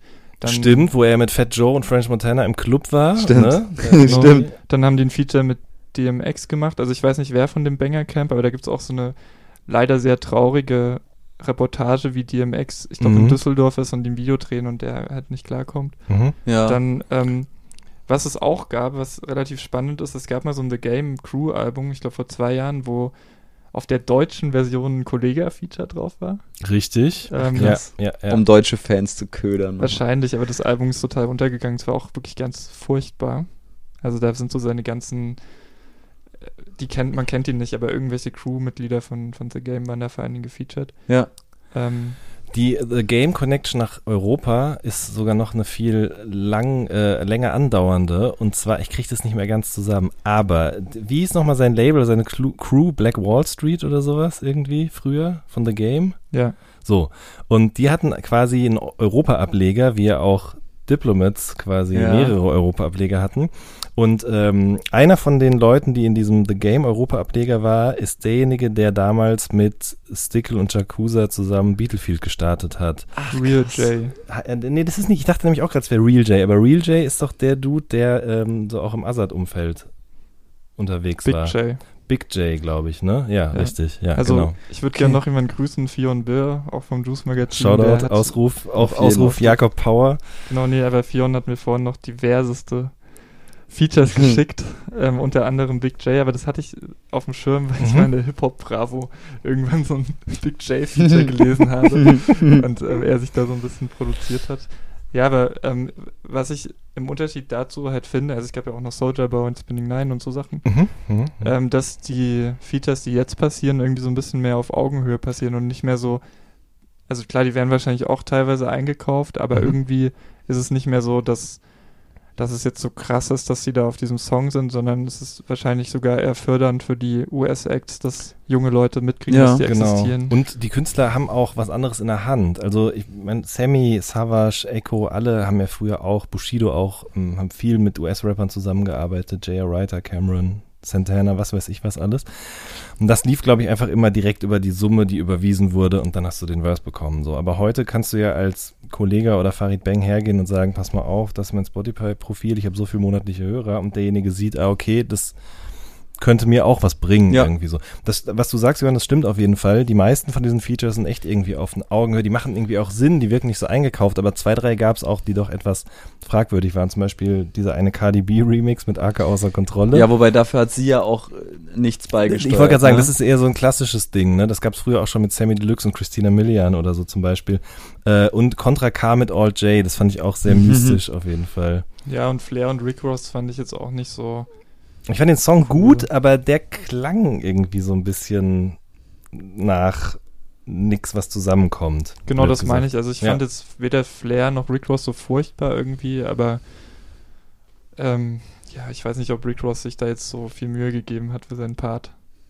Höchstwahrscheinlich nicht. Wir haben noch äh, Kollega vergessen, der hat sehr viele Ja, A-Rap-Musikproduktionen auf dem Album drauf, was ich irgendwie geil finde, weil man da checkt, okay, das ist was, womit er aufgewachsen ist, was er immer schon wollte und jetzt erfüllt er sich sozusagen diesen Traum. Scott Storch ist drauf und äh, Cameron ist drauf auch, ne? Und Ja. wer ist noch drauf? Ah, Nas. ist noch drauf?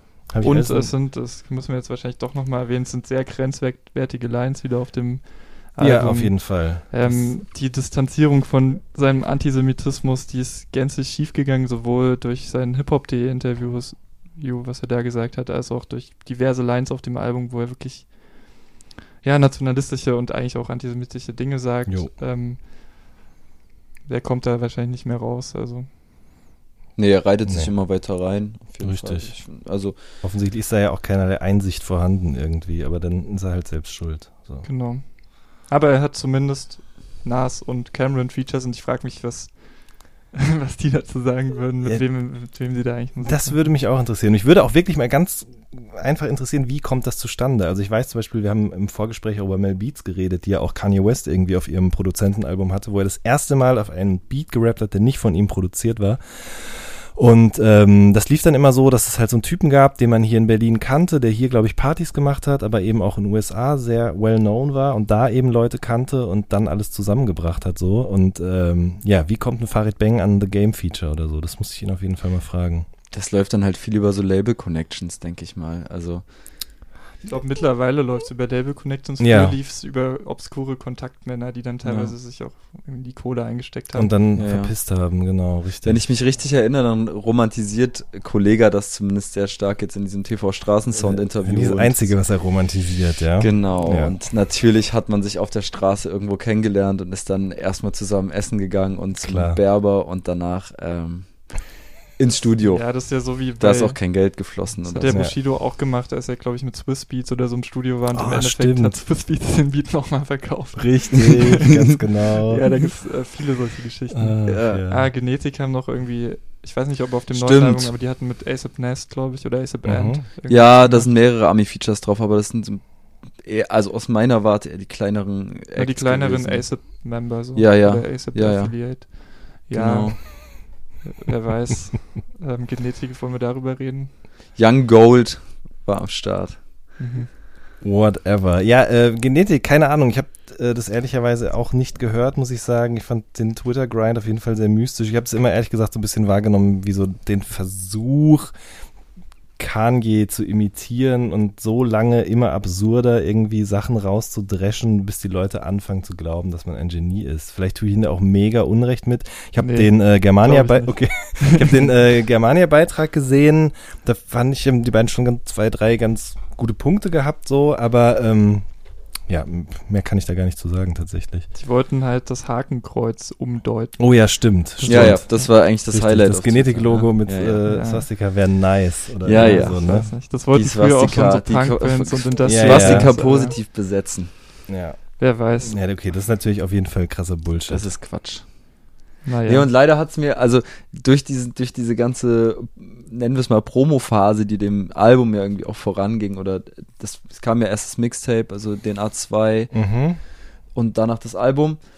Ähm, das hat's mir leider schon total versaut. Ich habe das Album dann gar nicht mehr so aufmerksam gehört, muss ich ehrlich sagen.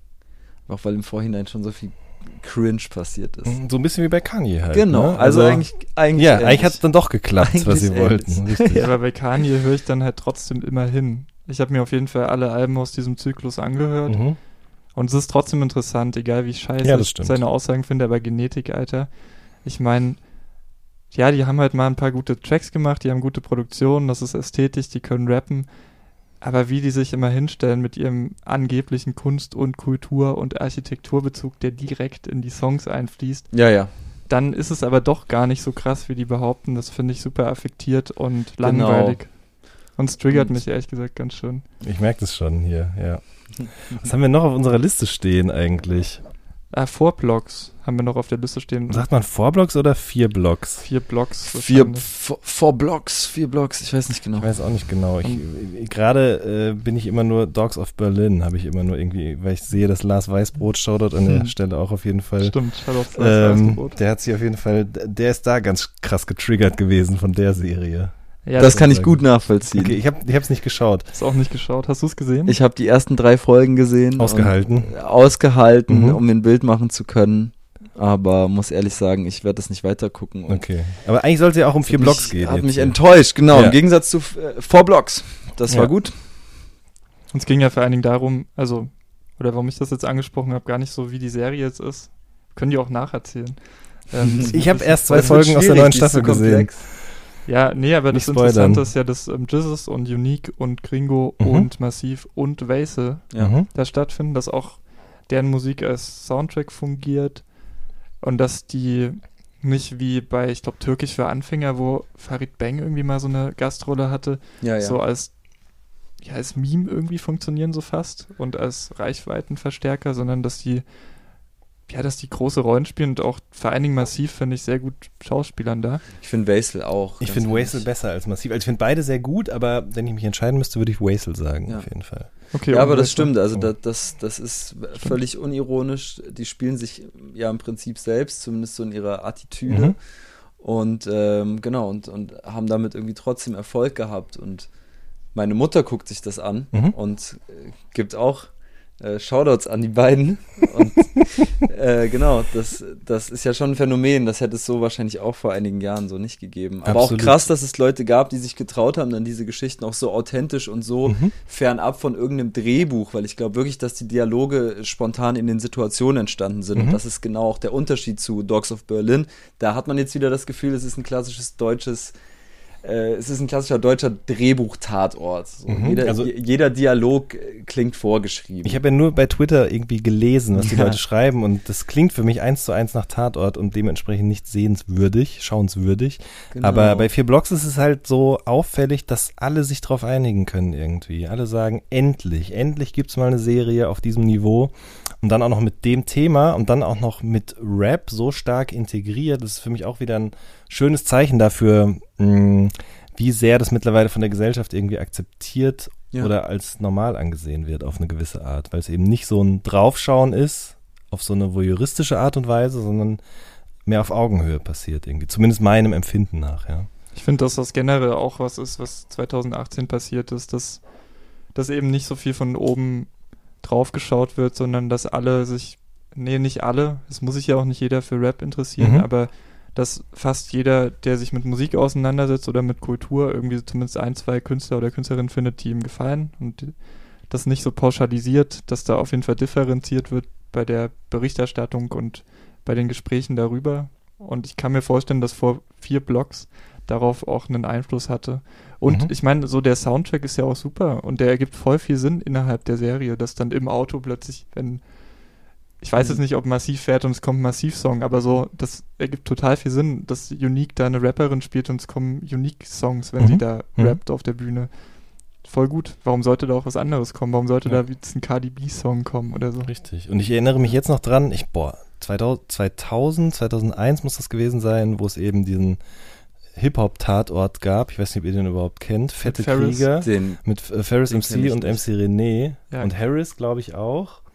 Oder was? Nur. Harris und MC René und gar nicht Ferris MC? Ich weiß nicht, dann hat Ferris vielleicht bei anderen mitgespielt. Der hat ja auch so im Fernsehen Sachen. Genau, der macht ja mit Echo Ja, ja. diese Block... Nee, nicht Blockbuster. Wie heißt das denn nochmal? Ähm, das hieß Blockbuster. ja, hieß das so? Mein Aber schon. hieß nicht der Sido-Film so? Nee. Nee, der ist oh. Blutsbrüder. Ach, okay. Ja, aber. Ferris hat auch in so deutschen Fernsehproduktionen. Stimmt, auch noch in anderen Sachen, Also das stimmt auf jeden Fall, richtig. Ja, aber das war damals, haben alle Leute irgendwie die Hände beim Kopf zusammengeschlagen, äh, so wie bei Dogs of Berlin jetzt wahrscheinlich. Ähm, ja, also es hat sich auf jeden Fall was getan, das stimmt. Ja. Was sich auch noch getan hat, sehe ich jetzt gerade hier auf der Liste, äh, Beef is out.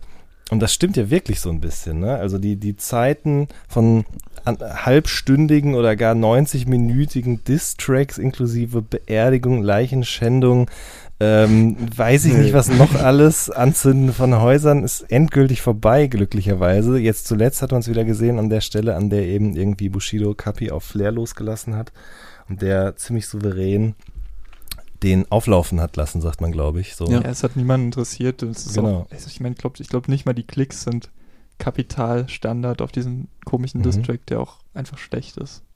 Auf jeden Fall. Der aber auch, glaube ich, wieder mal, wie, wie alles, was Kapi zurzeit macht, innerhalb Mhm. von 24 Mhm. Stunden entstanden ist und ich finde daran gemessen schon wieder verhältnismäßig gut ist. Okay. Natürlich kein Vergleich stimmt, zu, ja. zu legendären Distracks in der Mhm. Deutschrap-History so, aber an der Stelle dachte ich kurz, vielleicht ändert sich das nochmal und es Mhm. bricht tatsächlich mal wieder irgendwie so, so, ein Beef-Ding aus, aber es macht ja auch aus der Künstlerperspektive gar keinen Sinn mehr, irgendwie gerade in Zeiten von Playlisten so einen großen Beef vom Zaun Mhm. zu brechen, weil du schmälerst einfach nur deine, deine Hörerschaft. Ja. Es ist, glaube ich, einfach sinnvoller, mit allen cool zu sein und mit allen zu kollaborieren, um sich gegenseitig zu pushen und dauerhaft präsent zu sein Mhm. ich glaube einfach auch dadurch ähm, denkt gerade gar keiner mehr darüber nach, so auch aus kommerziellen Gründen ein Beef äh, loszutreten. Glaube ich auch. Und was auch sein kann, ich meine, der letzte Beef, der mir noch einfällt, aus diesem Jahr war PA Sports und Casey Rebel, glaube ich. Stimmt. äh, wo es auch wieder so ein längeres Video von PA gab, wo auch Casey dann irgendwie nur bei Instagram irgendwie so vier Seiten Notizen äh, gepostet hat. Die Leute haben auch keinen Bock mehr, sich so lange Dinger reinzufahren irgendwie. Da haben wir am Anfang auch drüber gesprochen. Klar. Songs werden immer kürzer. Warum soll ich mir jetzt nochmal 15 Minuten anhören, wann wer irgend seine Quittung nicht eingereicht hat oder was auch immer so, ne? Ja, ich Ja. denke, Bushido hat das eigentlich beendet mit seinen Distracks so ein bisschen. Mhm. Die wurden ja dann immer länger. Sido Mhm. hat dann auch so lange Distracks und so weiter. Gab es ja so ein paar Jahre, wo das alles so super lang war. Und Stimmt. Ganz kurz, Arafat Ja. hat auch nicht auf Mephisto geantwortet bis dato. Stimmt, Mephisto gab es ja. Ja. noch. Stimmt, Gut, Mephisto war natürlich der Distrack des Jahres. Richtig, Darf man ganz nicht genau. vergessen. Oder? Oder die, äh, der Beef und die in dem Zuge entstandenen Tracks zwischen Pusha T und Drake. Stimmt. Aber das war natürlich nicht in Deutschland. Richtig, aber Meek Mill und Drake haben sich auch wieder vertragen. Drake ist mit auf dem Meek Mill Album. Und habe ich sogar gesehen Stimmt. jetzt, äh, Meek Mill hat wieder so einen endlos langen Freestyle bei Funkflex äh, rausgehauen. Sehr zu empfehlen auf jeden Fall. Ähm, und hat an der Stelle auch Funkflex dazu bekommen, sich bei Drake wiederum zu entschuldigen. Also ist alles extrem pießig gerade, kann man sagen. Aber vielleicht entstehen da, ich hoffe, es entstehen keine Kollabo-Alben, weil die scheitern ja immer so ein bisschen. ja. Aber vielleicht entstehen ja gute Tracks. Ja, immerhin, richtig. Aber Meek Mill Album auch noch nicht gehört. Oh Gott, Ich habe darf auch ich gar nicht hier reinsetzen. nur so das Feature mit Drake, glaube ich, gehört. Das, Mhm. auch, das Meek Mill Album ist doch auch wieder so lang. Uns hat Ja. bei Pitchfork 7,7, glaube ich, von 10. Aber- Shoutouts Pitchfork. Aber Meek Mill ist ja auch so ein Rapper-Rapper irgendwie auf eine gewisse Art und Weise, ne? Also das muss man wirklich sagen. Ich finde, der hat einfach Lines, der hat Bars, um mal mit, ähm, wer war das nochmal? Du Müllauge. Äh, Damian Davis, genau, richtig. der hat Bars. Ähm, bei bei dem finde ich es okay. Von dem höre ich mir auch gerne ein Album an, was 18 Songs hat, auf denen der halt einfach flext, so, muss ich ganz ehrlich sagen. Aber ich habe es bis jetzt noch nicht gehört. ja, ist was für die Weihnachtsferien für alle. Da habe ich auf jeden Fall zweite Hälfte Red Dead Redemption und äh, einige Rap-Alben noch irgendwie hören. Das äh, steht auf der Liste, ja. Ähm, worüber wir noch gar nicht gesprochen haben, ist äh, das Ende von, von Cloud Rap. Ich musste da vorhin schon mal kurz dran denken, als wir darüber gesprochen haben, dass Memphis gerade irgendwie so an, super angesagt ist oder eigentlich schon immer da war. Und ähm, über sogenannten Cloud Rap hat dieses Jahr eigentlich kaum jemand gesprochen, außer dir, Johann. Du hast nämlich für äh, jetzt.de oder für die Süddeutsche hast du nämlich einen Artikel geschrieben, äh, was ja ein Huren mit dem Ende von Cloud Rap zu tun hat.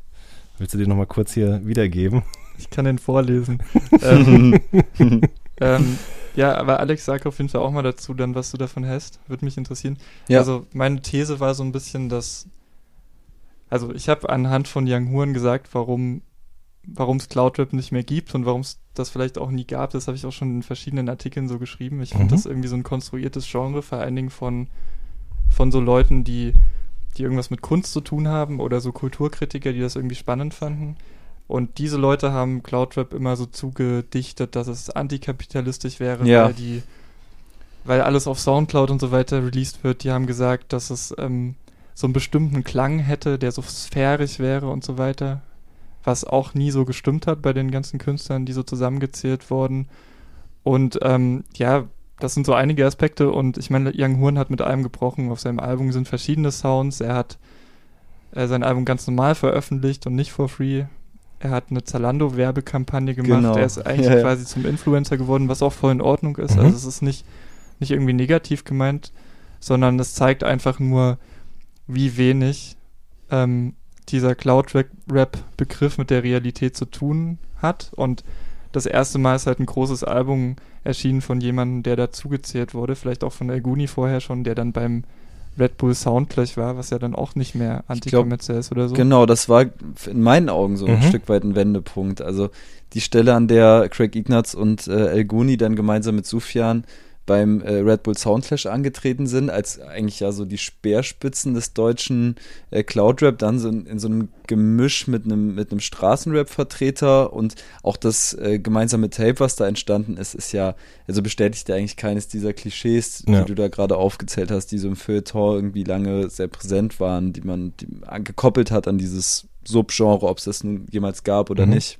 Ja, das, also ich, vielleicht gab es das Subgenre irgendwann in den USA, als Main Attractions sich so bezeichnet haben und mit Ace Rocky irgendwie Ja, Clams Mhm. Casino Sachen gemacht haben.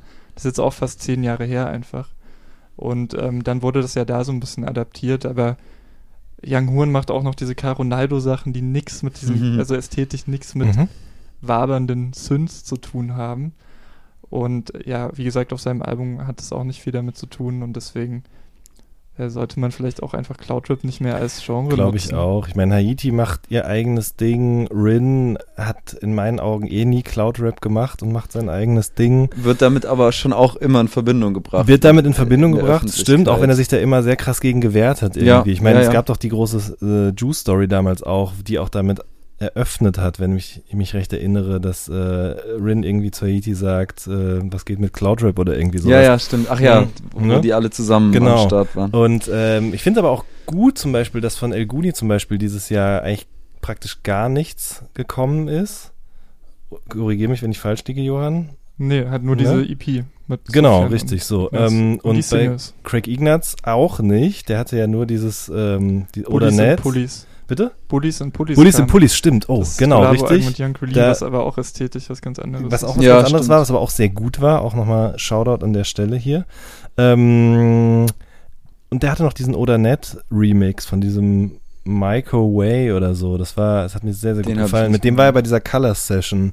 Ah, da hat er, okay. und das, das, den kann ich sehr empfehlen, diesen Remix. Aber der hat sonst auch echt nichts gemacht dieses Jahr. Und ähm, das finde ich auch ganz gut, dass die beide irgendwie so ein bisschen zurückgetreten sind und sicherlich ja irgendwie was machen, aber davon wird man erst 2019 was hören.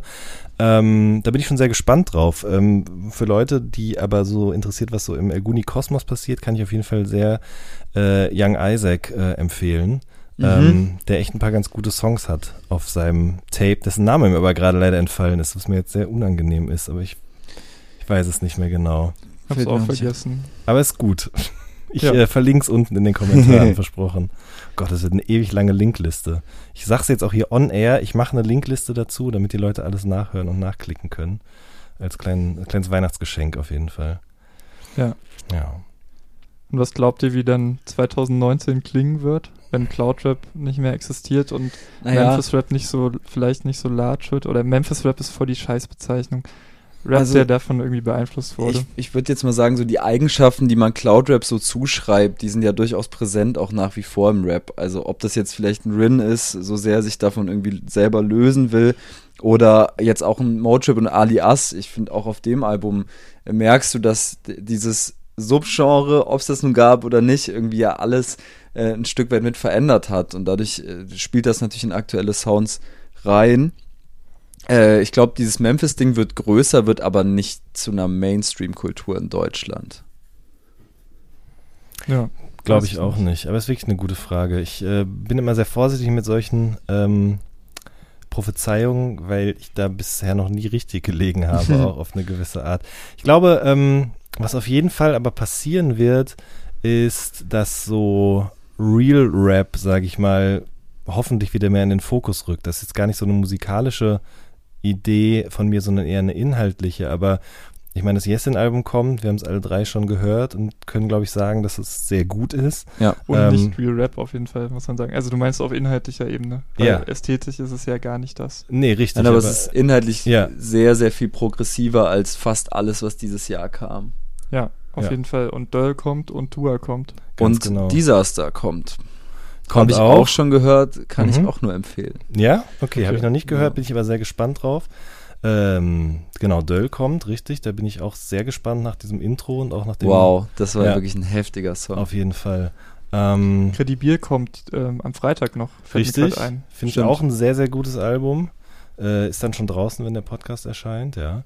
Dendemann kommt auf jeden Fall auch. Bin Klar. ich auch sehr gespannt. Diese, äh, da wo ich weg bin, Videos mochte ich sehr, auch weil wir wirklich, also zehn Minuten auseinander quasi groß geworden sind. Ach, ähm, das ist ja witzig. Ja, okay. ganz genau. Also es kommen auf jeden Fall ein paar gute Sachen nächstes Jahr, das kann man schon sagen. Ja, und bis, ich meine, das, worüber wir jetzt gesprochen haben, diese ganzen Releases sind ja alle nicht, mhm. äh, alle kein Playlist-Sound. Ja, absolut. Außer natürlich in der, wie nennt sie sich, Deep Rap oder so? Ja, ja es, gibt ja es gibt ja definitiv. So. Mhm. Es gibt so eine weirde Playlist. Auf jeden Fall. Ich muss aber bei Deep Rap immer an Deep Fried denken und dann direkt an so Snickers-Riegel und irgendwelche Milkshakes mit Bacon drauf oder weiß ich nicht was. Ja. Ja, aber die Frage ist halt, ob so, ob sich halt Afro-Trap weiterhin hält. Also ich hätte schon zu einem viel früheren Zeitpunkt gedacht, Auf dass das Fall. knickt, aber irgendwie dudeln ja immer noch die Sommerhits hoch und runter in den Playlisten und es will ja nicht aufhören. Ja, wird es sicher auch noch weitergeben. Afro-Trap auch eine schwierige Bezeichnung eigentlich. Eigentlich eine schwierige Bezeichnung, aber du Richtig. weißt, worauf ich hinaus will. Ja. Ja, es wird es bestimmt noch geben, oder? Und ich meine, ach so, das hatten wir auch noch in unserer Liste, Listenleak mal wieder, äh, dass Palmen aus Plastik 2 relativ erfolgreich war, noch gerade mit der Formel. Ja, ja unheimlich erfolgreich. Wahrscheinlich Eben. sogar das erfolgreichste Album von allen irgendwie voll ironisch, dass es jetzt nach zwei Stunden Talk erst überhaupt erstmal angesprochen wird. Absolut. Aber das liegt wahrscheinlich daran, dass es eben nicht besonders innovativ war, sondern einfach eine logische Fortsetzung von Ganz Palm genau. aus Plastik 1. Ja, kommerziell alles abgerissen, für mich trotzdem eine Enttäuschung. Ja, ich fand's auch. Also ich mag ehrlich gesagt den, ähm, wie heißt der Song? Nummer unbekannt. Ja. Äh, den komischerweise mag ich den sehr, auch wenn es okay. meine, nicht meine Thematik ist. Also ich werde nicht nachts angerufen von Handynummern, die unterdrückt werden, aber irgendwie mochte ich den Song sehr gerne. Ähm, abgesehen davon, ja, also ich verstehe, dass es erfolgreich ist, aber ich fand auch ein bisschen uninspiriert, einfach sozusagen die Formel vom ersten kopiert. Man nimmt einfach irgendwelche Eurodance-Sachen, wo man weiß, es funktioniert und ja. rappt und toastet und singt darüber. Habe ich gerade wirklich toasten gesagt? ja, habe ich. ähm, ja, keine Ahnung. Aber Trettmann, Trettmann hat da einen sehr guten Part zu beigesteuert. Auf ja, das Outro 100. Das ist das einzige Lied, was ich jetzt wirklich sehr regelmäßig stimmt, gehört habe. Sehr gut ihn kann man ja auch mal grüßen an der Stelle, weil ja auch genau. sein, sein legendäres Album mittlerweile schon DIY nachhalt ins Jahr 2018, er dafür ja irgendwie trotzdem immer noch ausgezeichnet wird. Beim Preis für Popkultur, auch Shoutout an der Stelle, richtig. Genau. genau. Und auch jetzt der einfach mit Kitschkrieg, oder na gut, das ist kein Trettmann-Song, sondern das ist ein Kitschkrieg-Song, das ist auch sehr wichtig. Shoutout an der Stelle auch an die drei.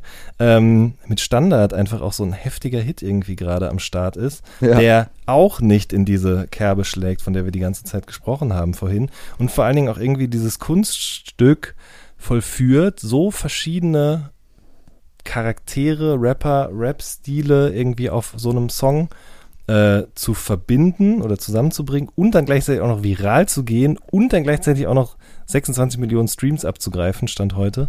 Ähm, schon beachtlich auf jeden Fall, muss ich ja. sagen. Finde ich gut.